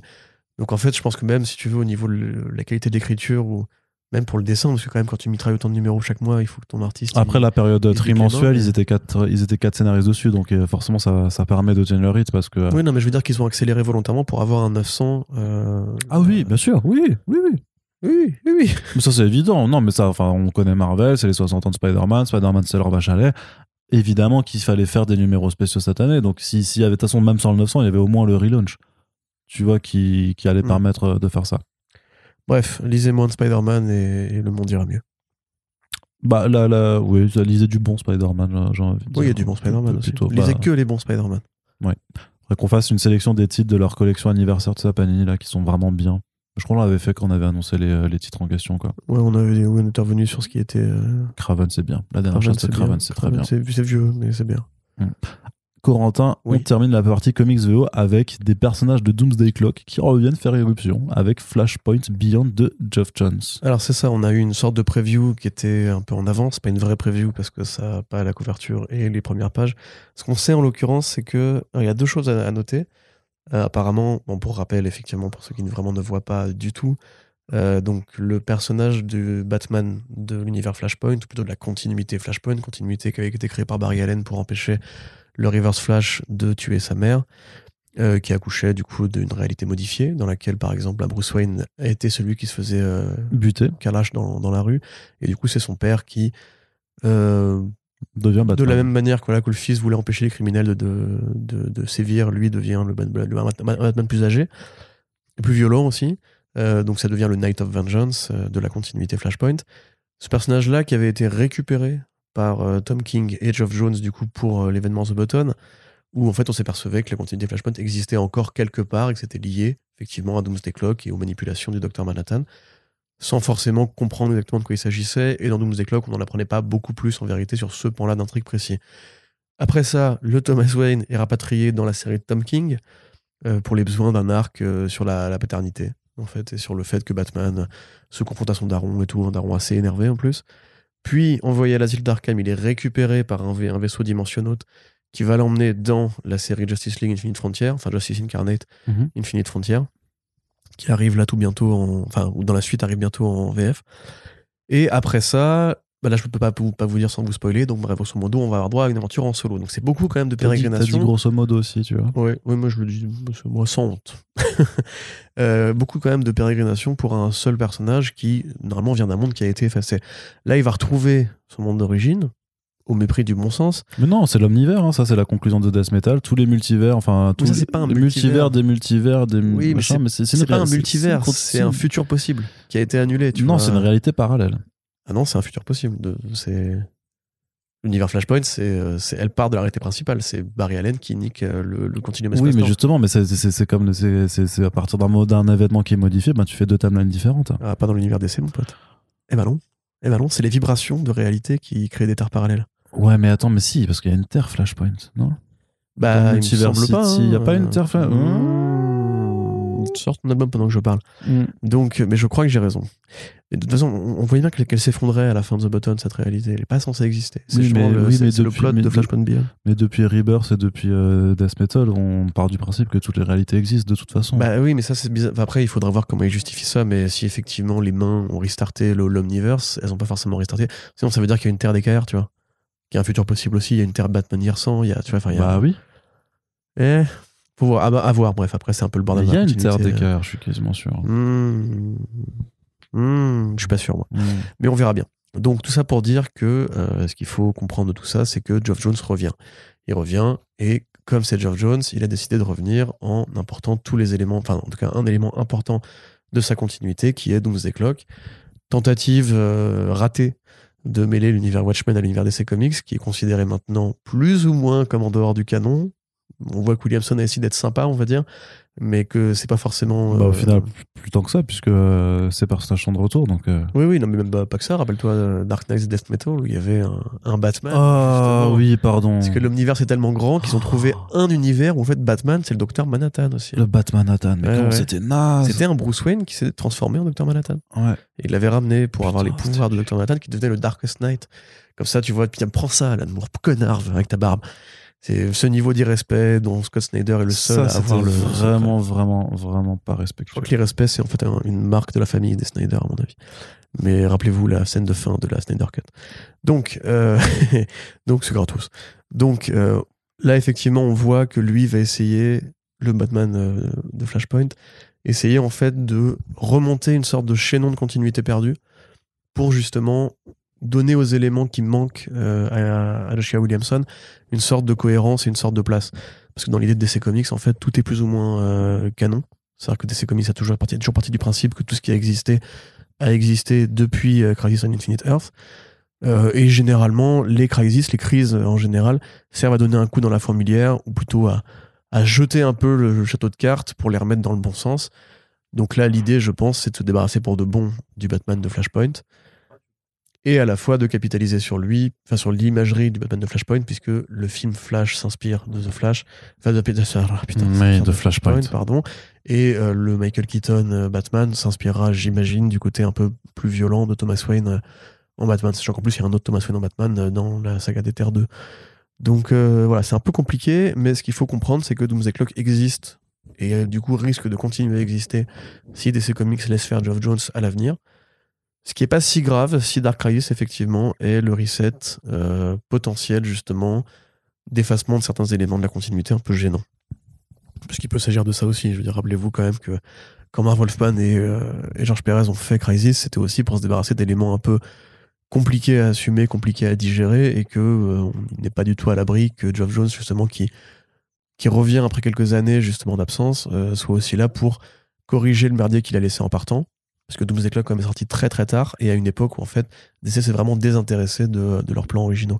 De la même façon que là on voit qu'il y a un- une référence à l'événement 5G, euh, Generation 5 que Dan Didio voulait faire, qui était une période qui a été un peu recyclée dans euh, Future State, où en fait l'idée c'était d'avoir un gros bond temporel de génération où les sidekicks voire les sidekicks de sidekicks pour certains, récupéraient en fait les rôles tutélaires de, euh, de l'univers DC. Ce qui est marrant quand Williamson, de son côté, va tuer la Justice League pour justement imposer aussi l'idée que les sidekicks sont maintenant ceux qui vont devoir gérer le Dark Crisis. Ouais, ouais, mais après, c'est. euh, ça, ça a été fait sur, du coup, sur, euh, sur un an et demi. Donc, c'est pas non plus un truc qui est, qui est catapulté comme ça sans raison. Parce que, justement, depuis l'introduction de ces personnages, il y a eu le temps d'avoir chacun pour leur série, leur développement. Et.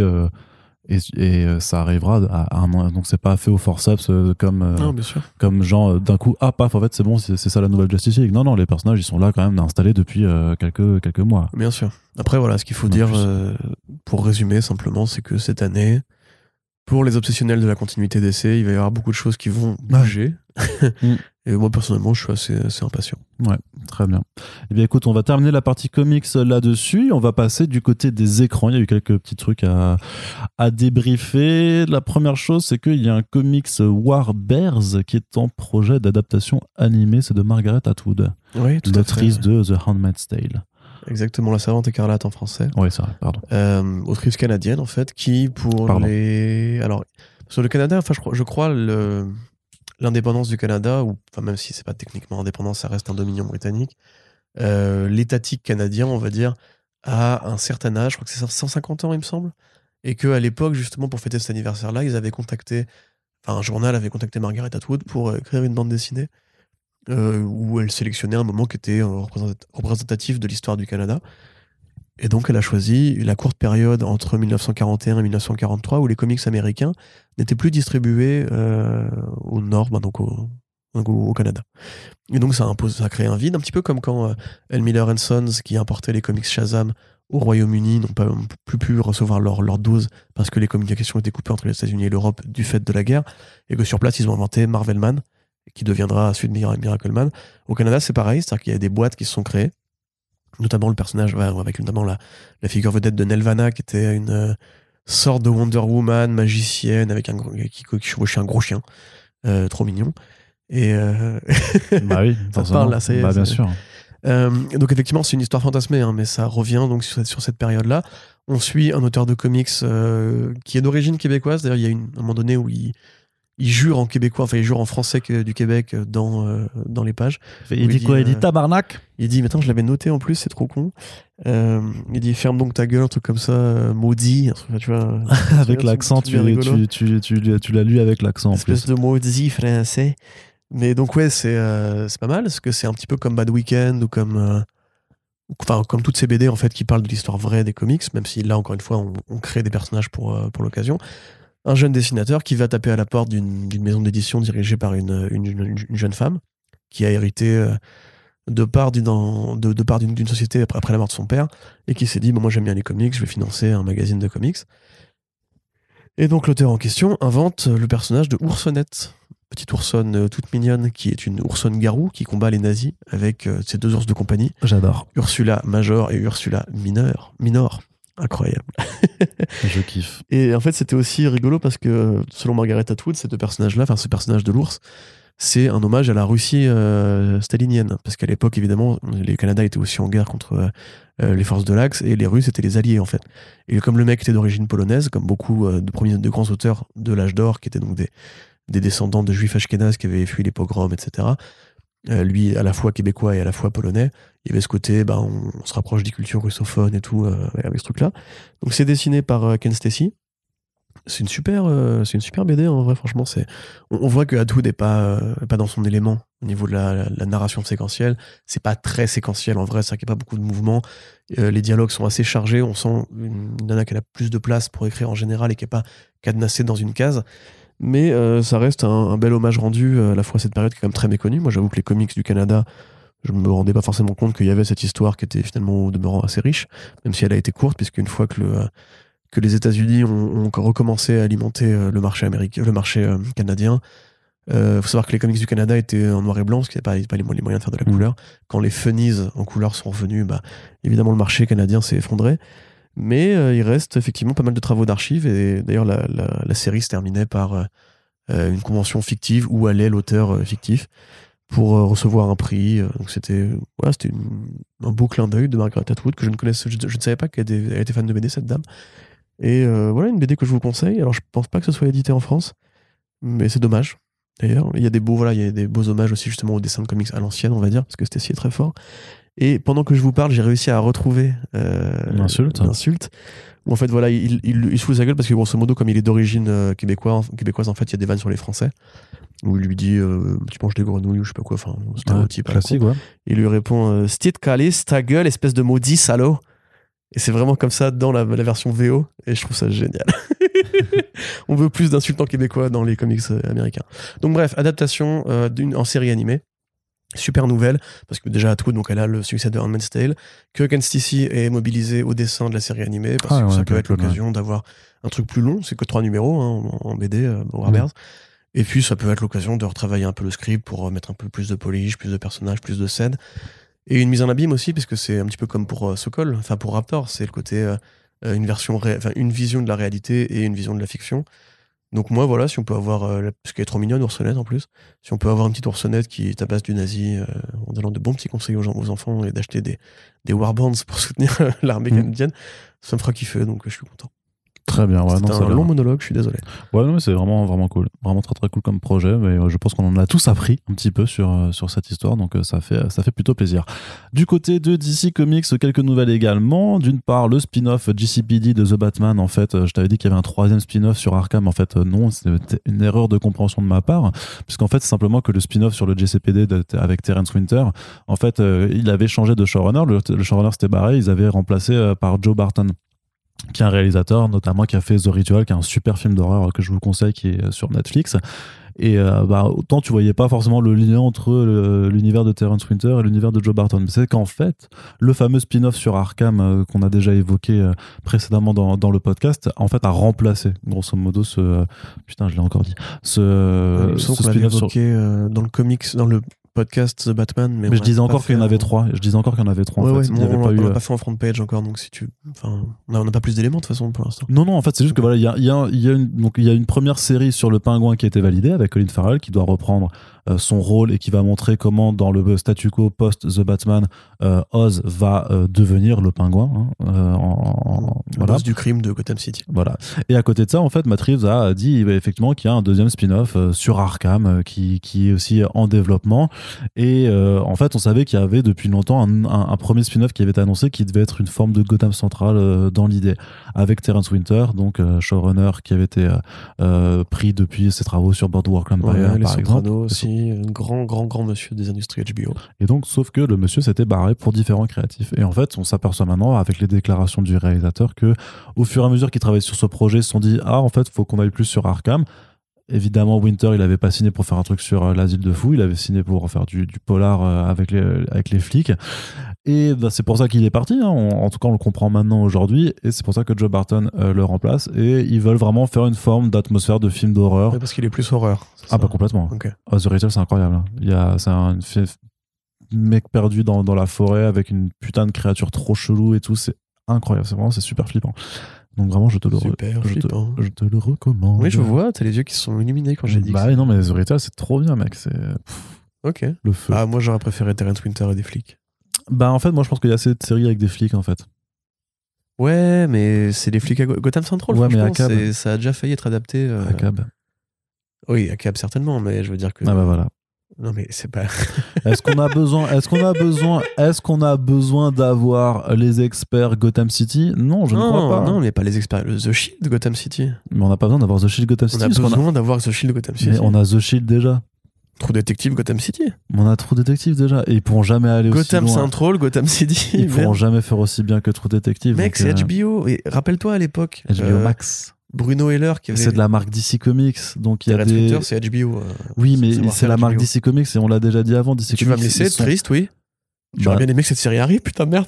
C'est chiant. bah non, mais c'est bon. hein. Regarde The Shield de nouveau et des... mets-leur des, des masses de. de- Non, de mais Gotham. Central, il y a vraiment tellement de trucs bien à faire. euh, Mais il y a lisez la série animée, j'en sais rien, un truc. euh, Mais filer de l'argent à Ed Brubaker. T'inquiète pas, on en reparle juste après, parce que justement, enfin, on peut l'aborder aussi là, c'est que Greg, Greg Rucka euh, rejoint Ed Brubaker sur la série animée Batman Ah non, non, Crusader. attends, Donc il y aura, y, aura un, y aura un aspect Gotham Central là-dedans, ça J'ai certainement. pas donné mon avis sur la série Arkham. Oui, la série Arkham, oui. Ça a l'air sympa, je suis content. Ok.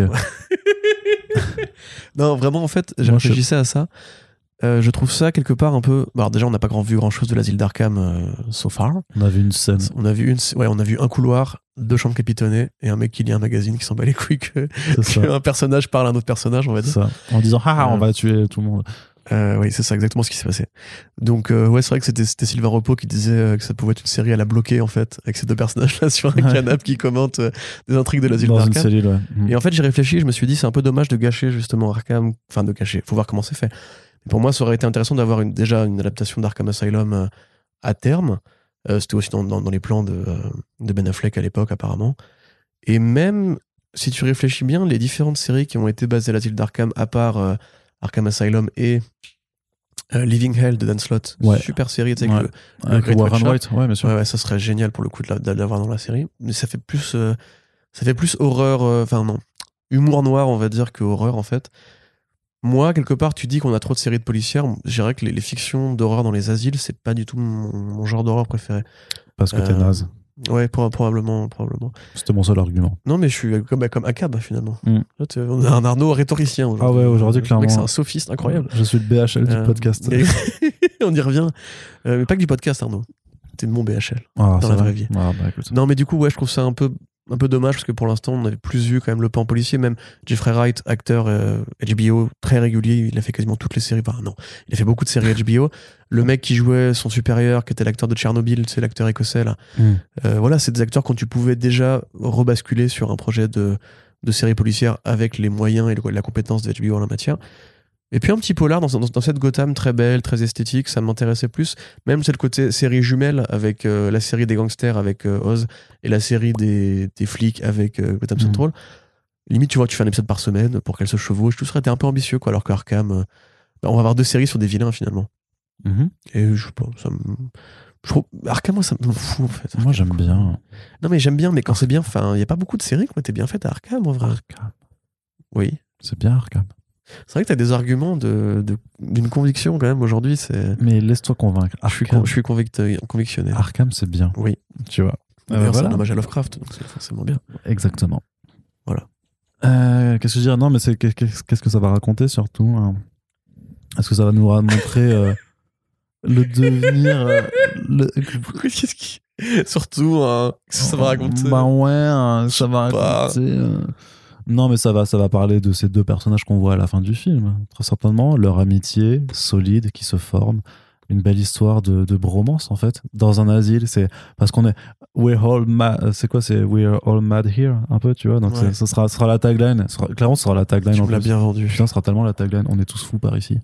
Il y a, beaucoup, il y a des séries sur les asiles. euh, Fou d'Irène. Il y a une série a une saison d'American Horror Story sur un Bien asile. sûr, la saison 2, incroyable. Ouais. Ah, incroyable. Je me suis arrêté au ultra crois. Non, elle est super, super, Et Il y a super d'autres trucs, toi qui es un spécialiste de l'horreur, qui sont bien sur les asiles. Tu recommandes des asiles aux gens euh The Ward de Carpenter, c'était pas trop mal, je Ouais. crois, de mémoire. Ouais. Euh, Et elle- Ah, il n'y avait pas un remake de euh, Evil Dead qui, qui qui se passait dans un asile Non, Celui de fait d'Alvarez, pas dans un asile non, c'est pas du tout. Bah non, c'est dans un chalet, Evil Dead.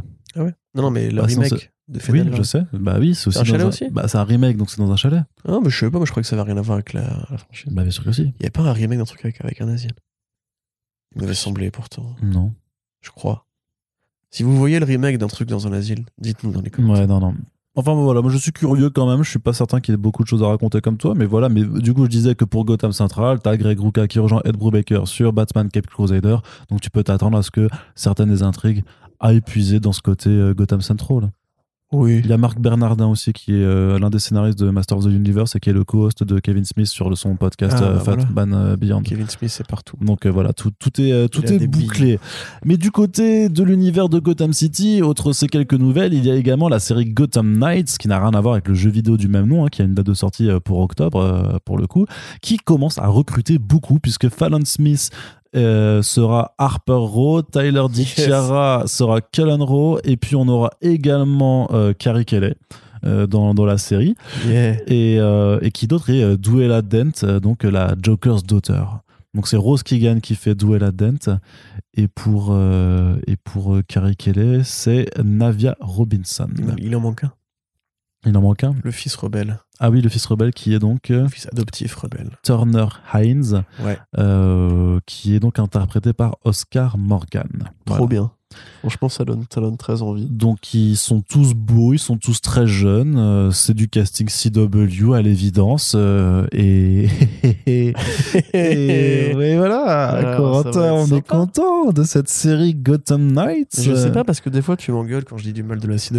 donc- Mais non, mais là, mais là en même temps, c'est juste des choix de casting, donc euh, tu peux juste. Oh, c'est euh, des choix de personnages aussi. c'est des choix de personnages, effectivement. Déjà, au niveau choix de casting, je. Alors, moi, quand j'étais ado, il y avait des gothiques dans ma classe. Tu vois, c'était des filles très sympas au demeurant d'ailleurs. Et Je me souviens pas qu'elles aient souvent eu, euh, on va dire, l'apparence euh, de Fallon Smith, qui, à mon avis, est pas forcément le choix le plus évident pour Harper Row. À la fois pour des raisons, euh, qu'on va dire, de, de choix de casting, comme tu dis, mais aussi parce que ce personnage-là, précisément, je vais essayer de trouver un mot poli pour dire, euh, pour dire ce que je pense vraiment. Je m'en bats les couilles d'Harper Row. C'est probablement la pire création de Snyder avec Duke Thomas. Et c'est curieux de ne pas avoir Duke Thomas d'ailleurs. Vrai. Parce que le personnage qui va jouer le rôle du fils rebelle de Bruce Wayne, donc on se rappelle, la série suit euh, le fils adoptif de Bruce Wayne qui va s'associer avec des, avec des enfants de super vilains. Sauf que la Joker's Daughter n'est pas vraiment la fille du Joker, mais c'est pas grave. Euh, après, Non, la mort de la- son, après la mort de son père, ils vont se faire une petite bande, une bande de jeunes. De Misfits. Voilà, yes, pour euh, laver leur nom et leur honneur, et ils vont partir en cavale dans les rues de Gotham City. Et très certainement qu'ils vont tomber amoureux les uns des autres euh, pendant le, le- ce laps de temps. Ça a l'air tout naze. Rien que j'ai dit le synopsis, j'étais en train de faire une crise d'angoisse. Non, mais voilà, enfin, si tu veux, ce personnage-là, donc, donc Turner Hayes, qu'est-ce que c'est qui? Je sais pas, c'est qui?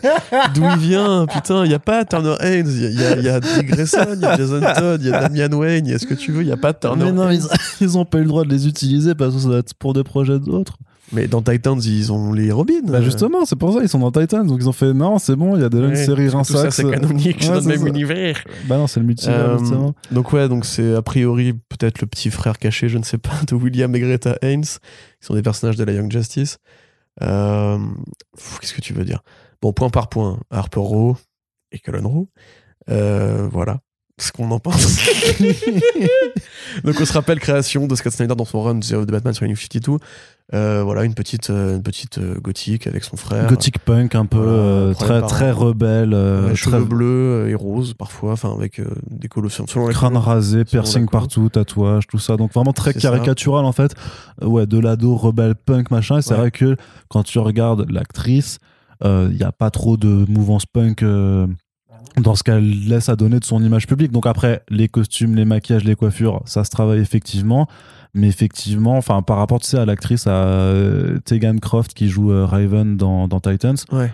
Bah, qui, Oui, oui, que qui- tu as un bien que meilleur tu choix, vois, que tu vois, que tu vois beaucoup Même plus facilement. Ruby Rose en Kate Kane, c'était c'était ressemblant. Il y, avait, Ouais. il y avait une énergie commune, tu vois. C'est ça. Là, j'admets que bon après, euh, on peut on peut modifier Harper Row. Moi, je vais pas euh, brûler euh, mes, mes comics de Scott Snyder en, en protestation, tu vois. Après, je serais curieux de voir cette actrice si elle s'il lui rase vraiment le, le- le crâne et lui peigne les cheveux en bleu et qu'il lui met des piercings. J'aimerais bien voir, à la limite, en termes de transformation, ça peut être marrant à voir, tu vois. Bah, ça dépend parce que le design. Mais là, après, c'est juste là. Après, c'est des questions de physique. Ouais. On s'en. Pff, Voilà, quoi. Non, non, bien sûr. C'est juste si tu veux le. Moi, c'est l'univers. Tout le monde est tout le monde est, très, est trop beau. Bah, ça, c'est la CW, par Euh, contre. oui. Ouais, Oui, ben, oui. c'est fatigant.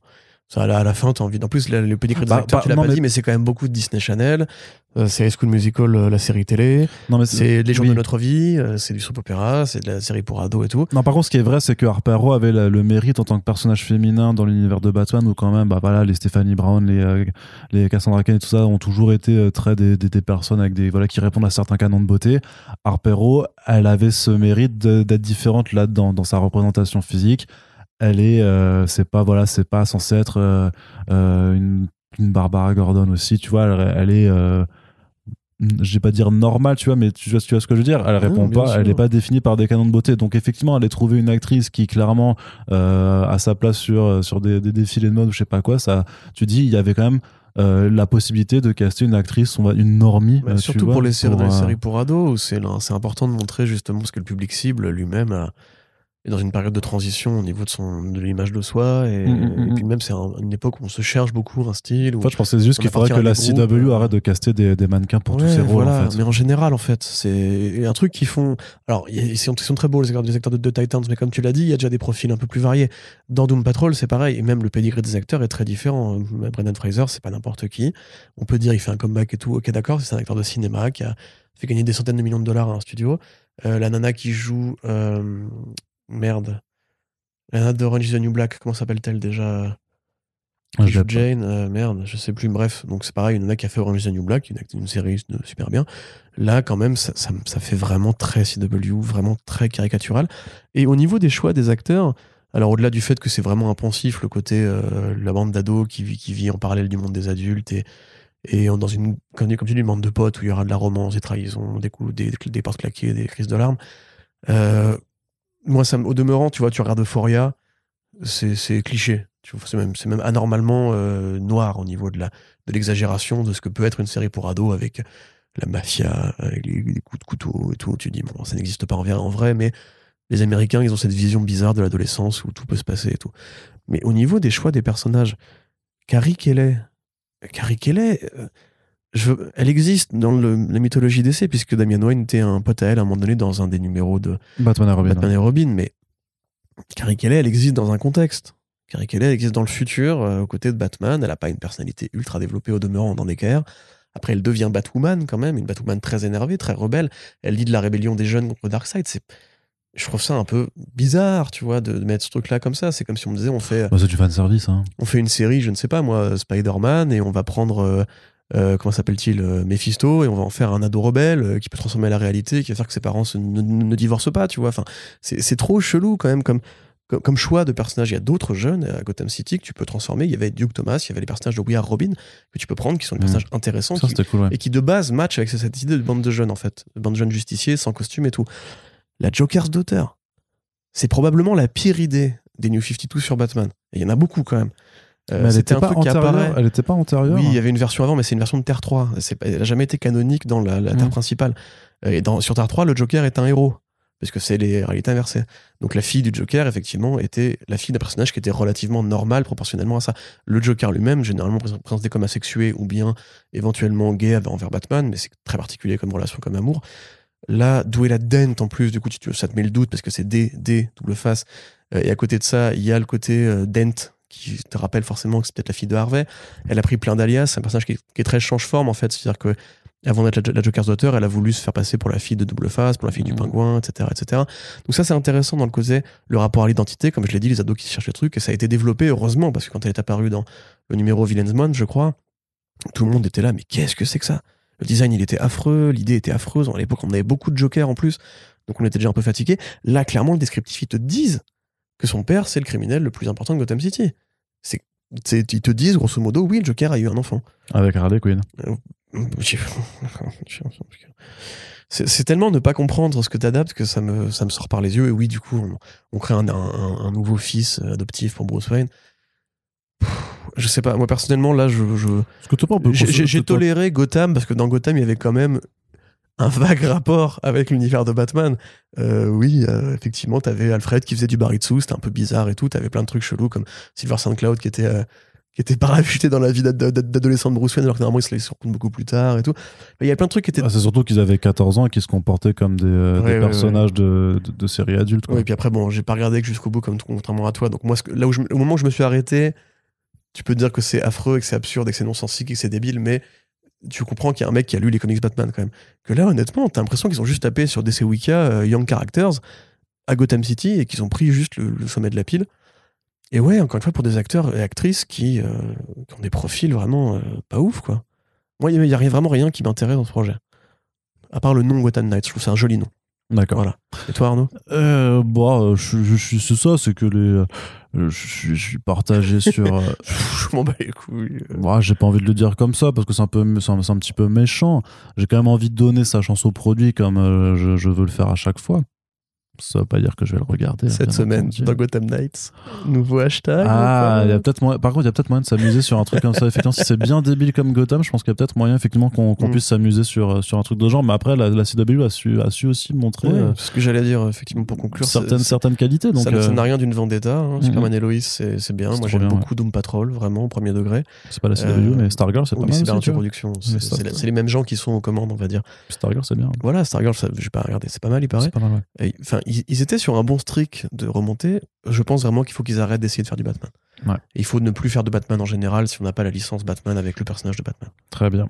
Allez, on, va aller très rapidement juste du côté de AMC, juste parce qu'ils me font trop marrer, à annoncer un cinquième spin-off, euh, The Walking Dead, euh, qui s'appellera Isle, Isles of the Dead, donc l'île des morts, et qui se concentre sur les personnages donc de Maggie, qui sont qui est interprété par Lauren Cohan et, euh, et euh, Negan, donc euh, par Jeffrey Dean Morgan. Et donc ils sont à, à Manhattan, ils arrivent à Manhattan. Et euh, bah forcément, l'île a été recluse, donc en fait, c'est guerre de gang, enfin guerre de territoire Ah oui, et, DMZ. et, et zombies. Ouais, c'est un peu comme DMZ, mais avec DM des Zombie. zom- DM Zombie. Parfait. Euh, donc on a eu la série mère qui a fait 11 saisons. On a Fear the Walking Dead qui en est à 8, je crois. Euh, on a eu The Walking Dead World Beyond, donc qui était la série en deux saisons euh, sur les, sur les. On a du coup l'anthologie Tales of the Walking Dead qui démarre son tournage là, cet été. Et puis, c'est déjà annoncé quand même, c'est une mini-série. Alors, c'est une mini-série en six épisodes. A priori, il y aura peut-être pas de deuxième saison, peut-être juste un, un projet relativement court.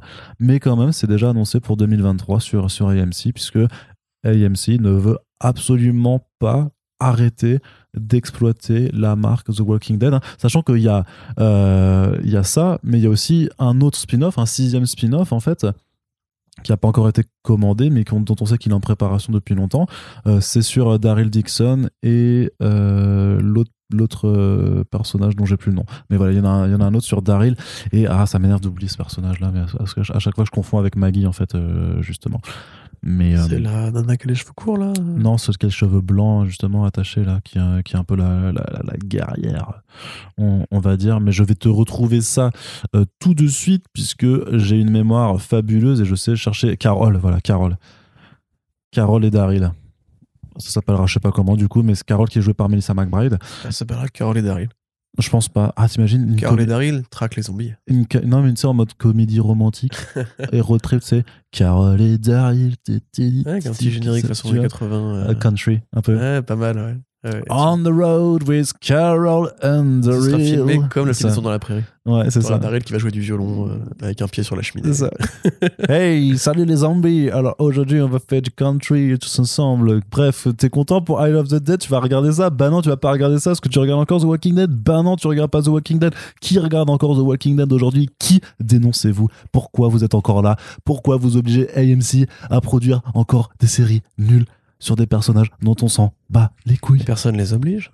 Ils font ça pour Bah, l'argent. ils le font, mais ils le font parce qu'il y a des gens qui regardent. C'est Bah une oui, question d'offre et de demande. Mais ils font un choix, ça. Donc il y a une demande. Non, mais c'est-à-dire qu'il y a une demande. Et qui demande ça? Bah, des fans. Qui? Des fans. Mais il y a pas, il y a plus de. Mais il y en a. Si, il reste des fans. Mais non. Il reste des fans. Mais Je non. te jure qu'il reste Ah, des fans. c'est pas possible. Toi qui me disais, non, il y a des fans de machin, je sais pas Oui, c'est vrai qu'il y a des fans de tout, Il y a effectivement. des fans de tout. Et même des fans de, de nos podcasts. Non, C'est ça c'est pas vrai. Ça c'est pas c'est vrai. Non, non, c'est pas vrai. Mais euh, mais. Enfin, je, enfin, je- Mais je sais pas quoi dire, mais écoute, AMC, c'est vraiment une chaîne, elle est, elle est en bout de course un peu, quoi. Et Et- pourtant, ils ont fait des trucs bien. Ouais, bah, Mad Men, euh, Breaking Bad. euh, Preacher. Breaking Bad, ils l'ont bien étiré aussi, quand même. Il y a eu le film, il y a eu le spin-off. Non, mais il y a eu euh, El Camino, il y a eu Bah oui, mais c'est tout. Better Call Saul. Oui, mais c'est bien Better Call Saul. Hein? eh oui, Et c'est c'est- c'est. AMC, c'est pas C'est Netflix? extraordinaire. Bah, techniquement, la marque appartient à AMC. Ouais. C'est extraordinaire, c'est la meilleure série de tous les temps. C'est bien meilleur que, Breaking- que- que Breaking Bad, d'ailleurs. Mais. Euh, Je trouve ça un peu poussif, mais. Non, non, vraiment, moi, je préfère lent. largement. euh, Le rythme était lent, lent, lent, lent. Mais c'est fait pour ça. C'est du character development, ça s'appelle. On n'a pas le temps. D'accord, ok, pardon, excuse-moi. Bah, non, bah, bah, bah voilà, c'est ta faute s'ils font des zombies, tu vois. Non, mais tu Ils font des bonnes séries, personne Mais ça me fascine, mais ça me fascine, ça me fascine de, de les voir quand même euh, mettre. Ils, du ils ont prévu de faire euh, des adaptations dans She Could Fly, c'est pas chez eux?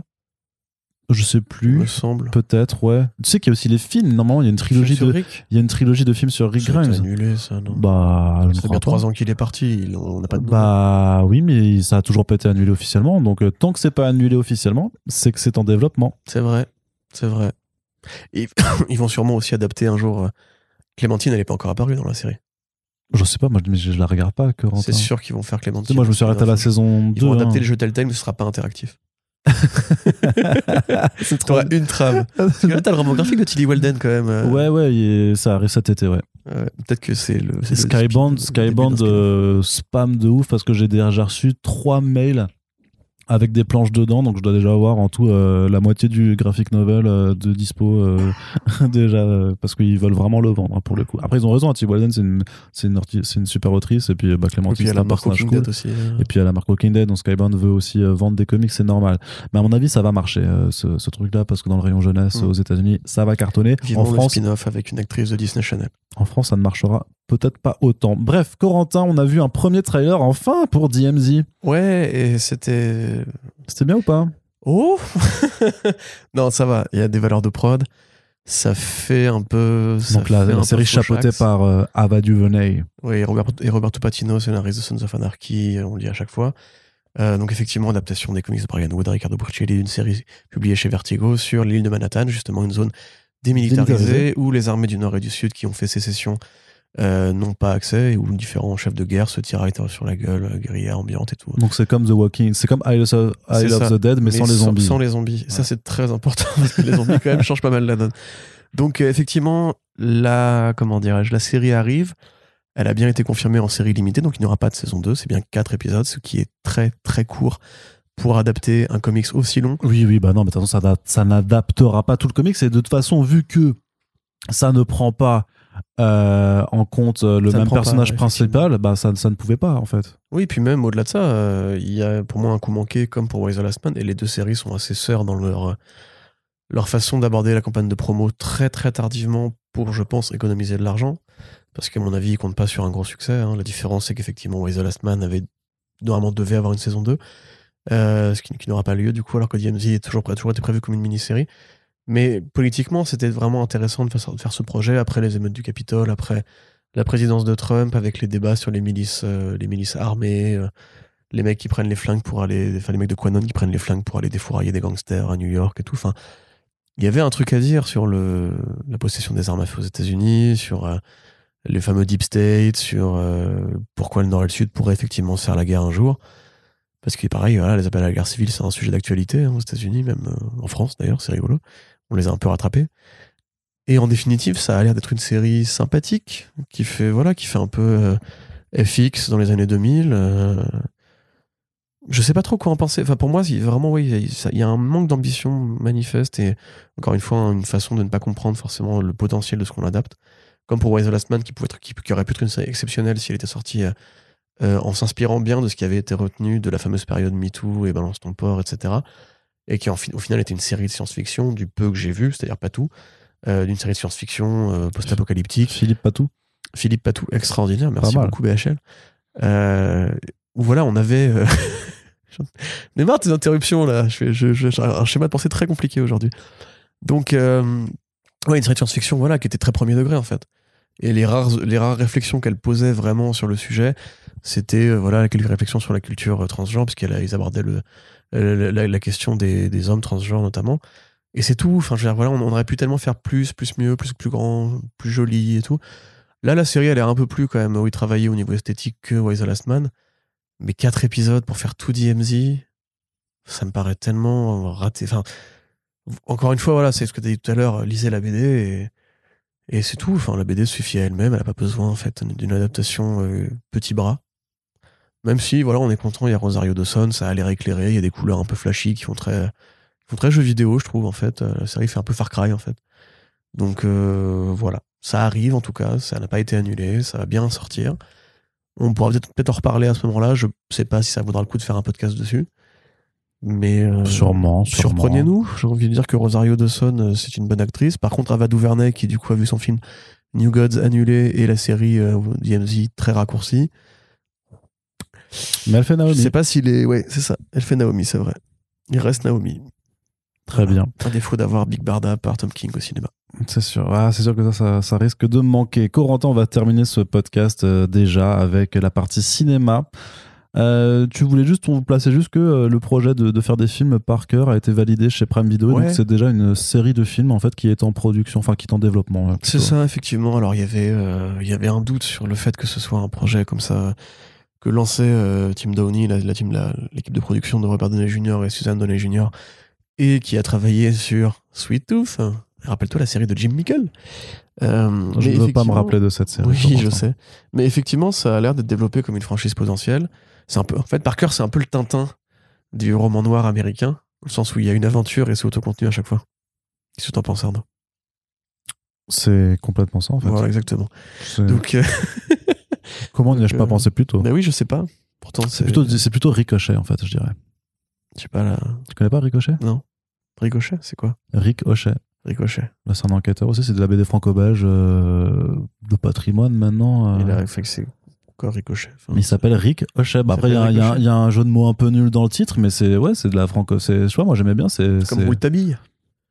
Bah ouais, un peu, c'est ça du coup. Mais tu connais pas Ricochet? Moi, je connais pas Ricochet. Bah, tu sais, moi, le franco-belge d'époque, on va dire, Ah, moi j'en ai. euh, c'est. euh, il y avait rien avant Mobius. hein, bon, En plus, ça devrait te peur parce que c'est, c'est, c'est, c'est- enfin, j'allais, j'allais dire, c'est pas hardboil non plus, tu vois, mais c'est euh, avec un flingue et tout. euh, c'est, Ouais. il a un flingue. C'est, par Putain. cœur, tu vois, c'est par cœur. Quel thug C'est complètement Ouais, il par a un cœur, petit imperméable aussi. Et un petit brushing blond de qualité. Oui, non, je connais pas cette série. Je, je connais Nestor Burma. C'est vachement bien aussi, euh, Jacques Tardy. Bah, Donc, voilà. on reprend. Voilà, c'était merci Arnaud pour cet instant culturel. Regarde, cauchemar pour Ricochet. Waouh, mon dieu, mais le métro va lui rentrer dedans Oui. Mais qu'est-ce que. Il survit, j'espère. Ah bah oui. Là, tu m'as teasé. C'est inspiré librement de Rouletabille. Ah bah voilà, putain Incroyable. Comme quoi les, les- les noms, la, Mm. la culture française et les jeux de mots dans les noms. C'est ça. Donc, euh, simplement, premier volume qui sera euh, l'adaptation de. Et je commence une phrase alors que je n'ai pas la fin, c'est super cool. Parce que je suis pas sur le bon article en fait. Et ça, c'est dommage quand même. Ça, c'est vraiment c'est triste. Mais donc, oui, euh, pourquoi on parle de Parker? Parce que déjà, bah, il y a les adaptations romans graphiques de ce bon Darwin, Darwin Cook. Cook. C'est l'adaptation de Play Dirty, un roman qui n'a pas été adapté par, par Darwin Cook. Je suppose quand même que euh, Shane Black étant fan de comics, il a quand même mis les mains dans les bouquins de Cook, et qui, pour rappel, le premier était euh, supervisé par Westlake de son vivant, même s'il est mort peu de temps avant la sortie. Donc on peut considérer que c'est une partie légitime de la bibliographie du bonhomme, et que donc ces films seront des adaptations de comics. Et voilà, je le dis, badaboum bam boum. Euh, attendre encore annonce de casting, mais le fait d'avoir une franchise de détective justement pour les fans de Ricochet de ce monde euh, sur Prime Video avec l'expertise de euh, ce bon Shane Black au scénario et peut-être à la mise en scène aussi. Ça peut être vraiment très cool, sachant qu'en plus il ramène deux potes à lui, Charles Mandry qui avait bossé avec lui sur Doc Savage, l'adaptation avortée qui n'a pas eu lieu, et euh, Anthony Bagarozzi qui a également aussi bossé sur Doc Savage, mais surtout sur The Nice Guys. Donc euh, bah, pour les fans de Shane Black dont je suis, c'est une bonne nouvelle. Très bien. Joel Silver à la prod, Robert Downey Jr. avec lui. L'équipe qui nous a fait. Non, mais de pourquoi très pas, ouais, non, pourquoi pas. Il y a des, il y a des, des bons alignements là-dessus. Moi, je reste méfiant par rapport à, de, Robert- enfin, à Downey Production, là, mais, mais pourquoi pas? Pourquoi pas? Je, pense que rien ne vaudra euh, les BD par cœur de toute façon, mais Ouais, ça aura pas grand chose à voir, je pense. Non, effectivement. À mon avis, ce sera plus comique. Black pour pas s'empêcher d'en faire un Ce truc. sera marrant. plus comique que comics, du coup. Pas mal. Pas mal, pas mal, pas mal. On est No- sur du. Notez-la chez vous et, et faites-la en soirée pour amuser vos proches. Je suis pas sûr que ça va. Je trouve ça plutôt plombé là, c'est que les gens vont se faire virer de chez eux. Mais, euh, mais pourquoi pas hein, Pourquoi pas Après tout, je serais ravi d'avoir participé à ça. Corentin, on a deux vilains dans le film Craven, qui est un film sur un super vilain de Spider-Man, mais qui sera pas forcément euh, le vilain de son film, puisqu'il en sera le héros. Puisqu'au final, qu'est-ce que la vilainie Qu'est-ce que l'héroïsme Corentin, Qu'est-ce te- que le bien? Qu'est-ce que, que le mal? Je pense pas qu'il n'y ait forcément du bien ou du mal. En fait, quand t'es Craven et que C'est ma faute, je t'ai appelé BHL, j'aurais pas dû. et que tu chasses. Qu'est-ce que la chasse si ce n'est en fait simplement un retour à l'esprit de communion avec la nature que tes ancêtres, il y a quelques millions d'années en fait, euh, quand on était des chasseurs ou des cueilleurs, euh, voilà. C'est vrai, les chasseurs-cueilleurs, les Mmh. communautés chasseurs-cueilleurs, tout à fait. Tout à fait. Et ben, qu'est-ce que c'est d'autre finalement qu'un simple retour aux sources, aux origines, au berceau de l'humanité et, et le berceau, c'est la mère, la maman, Oedipe, euh, ce, genre de choses-là. Un atarisme, un atavisme grégaire. Donc au final, euh, Craven, c'est juste quelqu'un qui recherche le giron de sa douce mère Exactement. Et- et qui pourrait-. Et qui pourrait en vouloir à quelqu'un de rechercher le giron de sa douce mère Bah, je sais pas. Donc c'est no- bah, a je- priori, a priori, passer, là. a Je- priori deux personnages, a priori deux. euh, Tu Ale- faire des audiobooks, Arnaud. T'as une très Aless- belle voix. Alessandro Nivo, non pas trop. Si, t'as une belle voix. Alessandro Nivola et Christopher Abbott sont recrutés dans les rôles de vilains pour le film Craven. Mazette.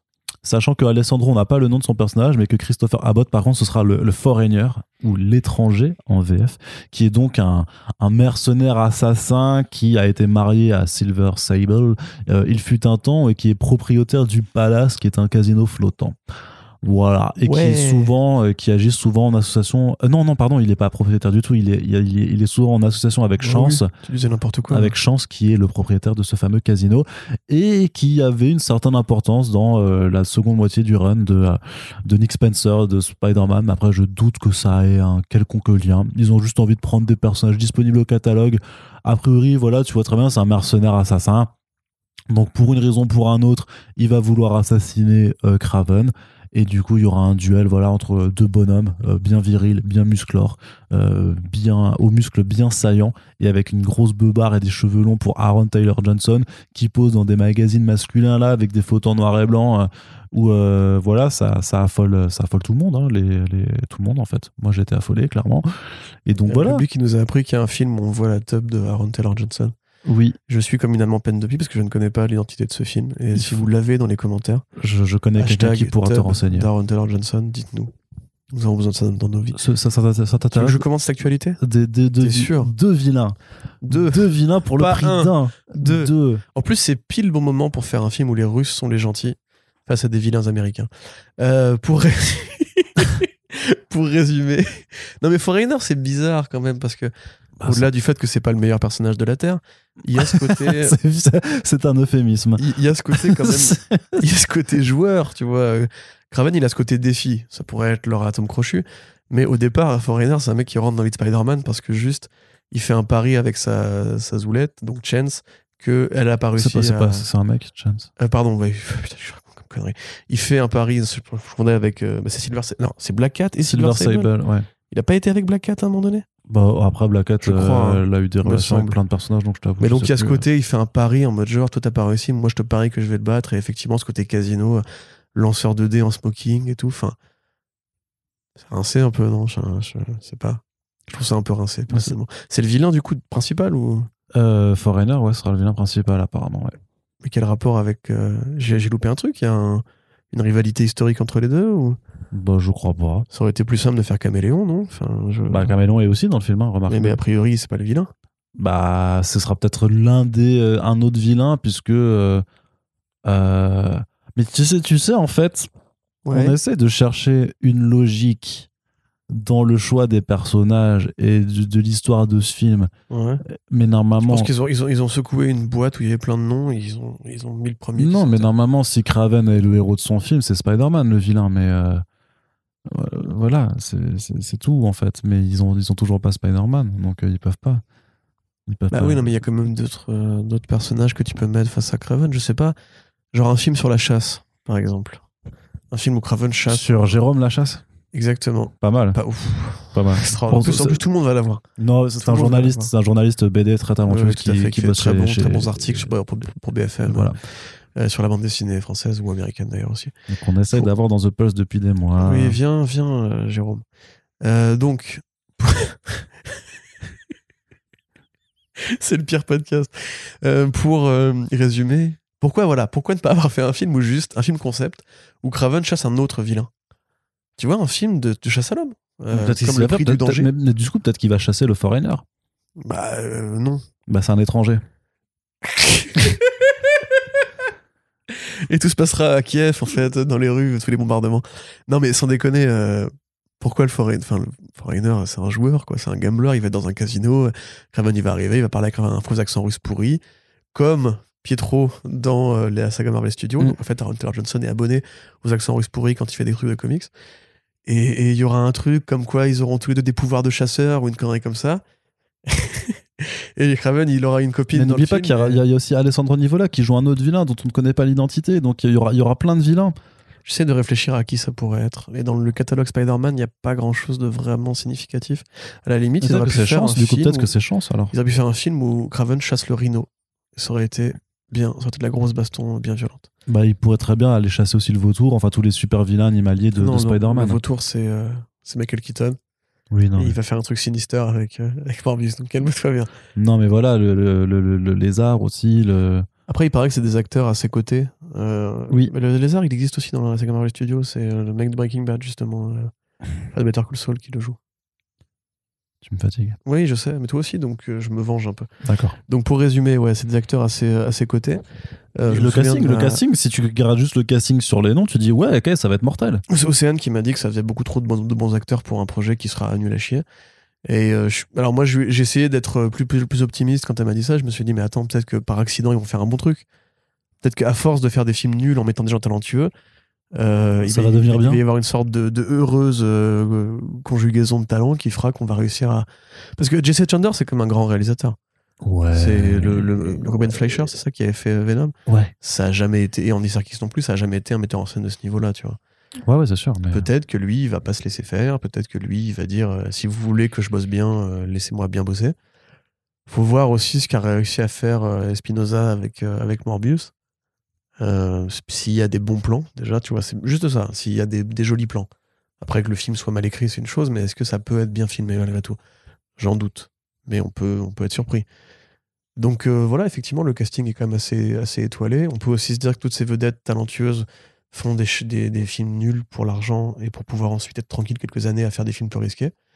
Euh, Aaron Taylor Johnson, il a l'habitude de mouiller dans des franchises euh, pas forcément de bas niveau, mais il, il sait se mettre au service d'Hollywood quand il faut.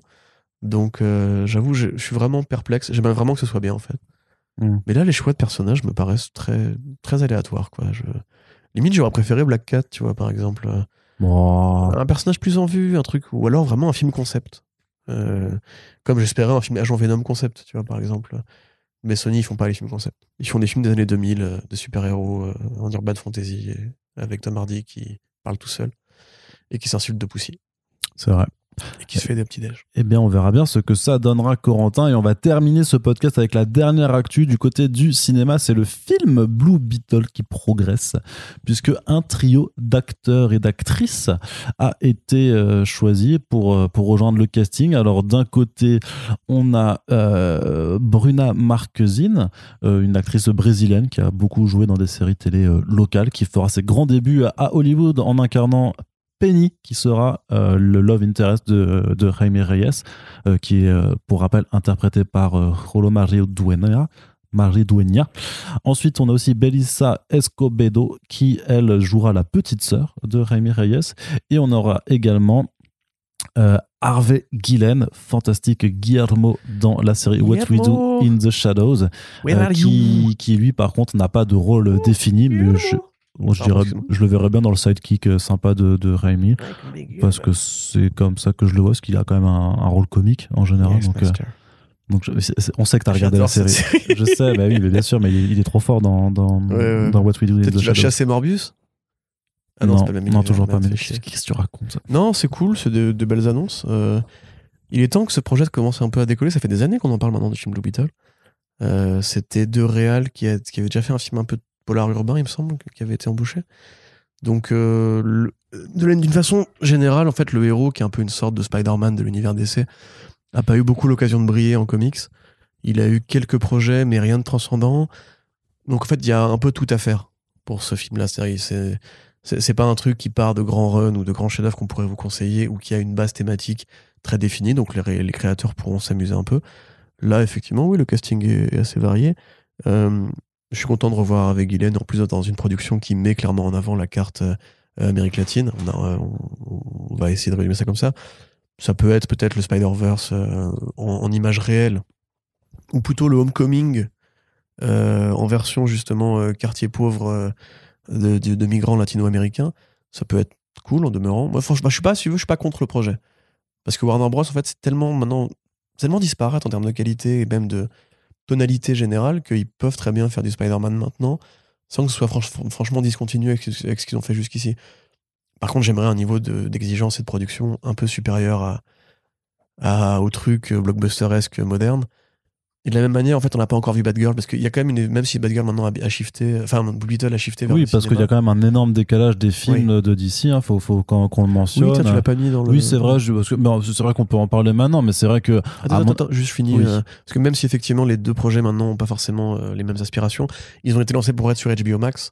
Donc on peut se poser la Mais question du il- budget. oui, sauf que maintenant il va au cinéma, donc Oui, euh, mais enfin, la, la prod, tu vois, a été réfléchie par les créateurs avec cette cible-là en tête. Et j'imagine quand même, ils ont peut-être réajusté le budget quand ils se sont dit finalement on va le sortir sur grand écran. hein. peut-être, peut-être, mais Blue Beetle, tu peux le faire à petite échelle. Tu vois, tu peux le faire au niveau urbain. euh, et là, du coup, s'ils mettent moins de budget, peut-être plus de liberté.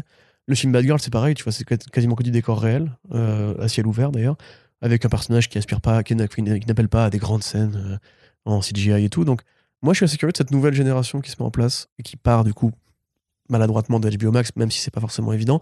Je suis content de voir que ce personnage-là aura droit à être sorti au cinéma parce qu'il n'y a pas de raison qu'on cantonne justement ces petits héros-là euh, aux, aux petits écrans.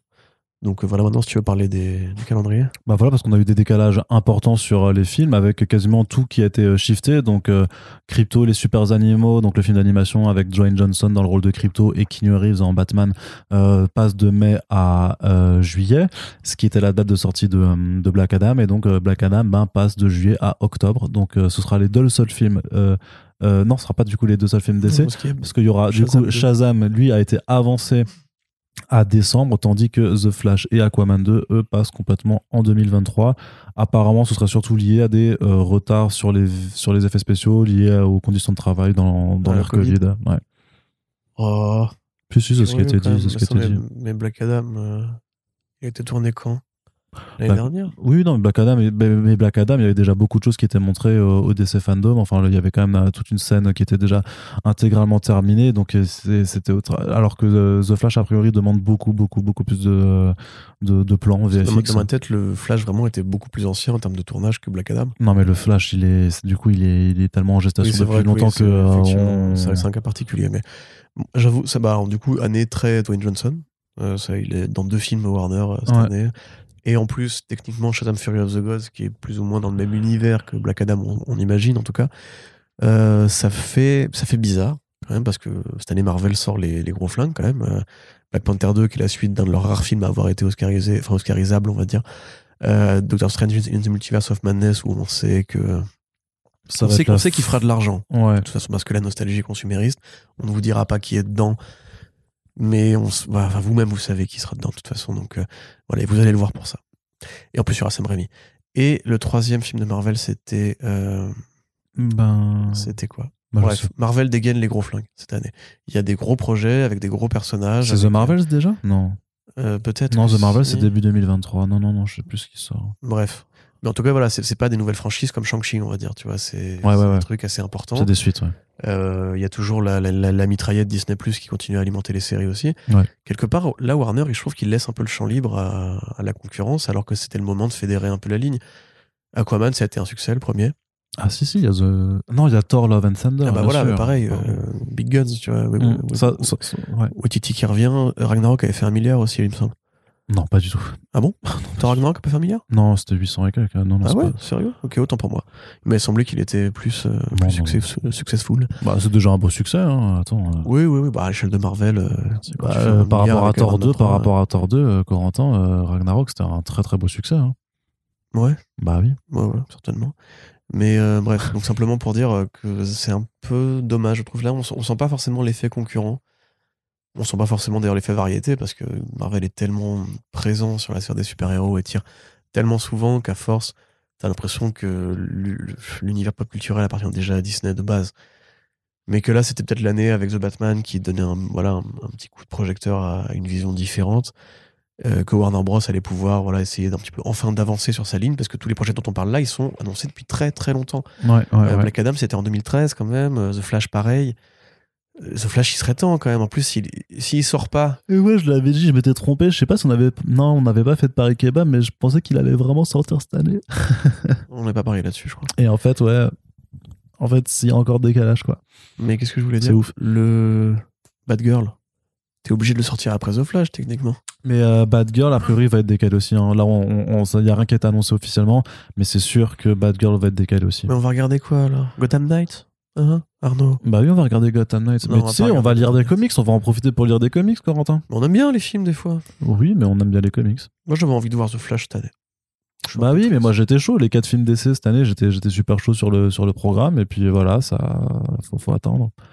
C'est notre lot Ouais. à tous. Il faut. Mhm. Et qu'est-ce que la patience, si ce n'est que c'est un retour à une certaine forme de sagesse? Parce que ce qui est curieux quand même, excuse-moi, ça avait l'air passionnant. ce qui est curieux quand même, c'est que du coup, les films de Marvel Studios ou Disney en général, qui sont aussi très gourmands en effets spéciaux, eux n'ont pas.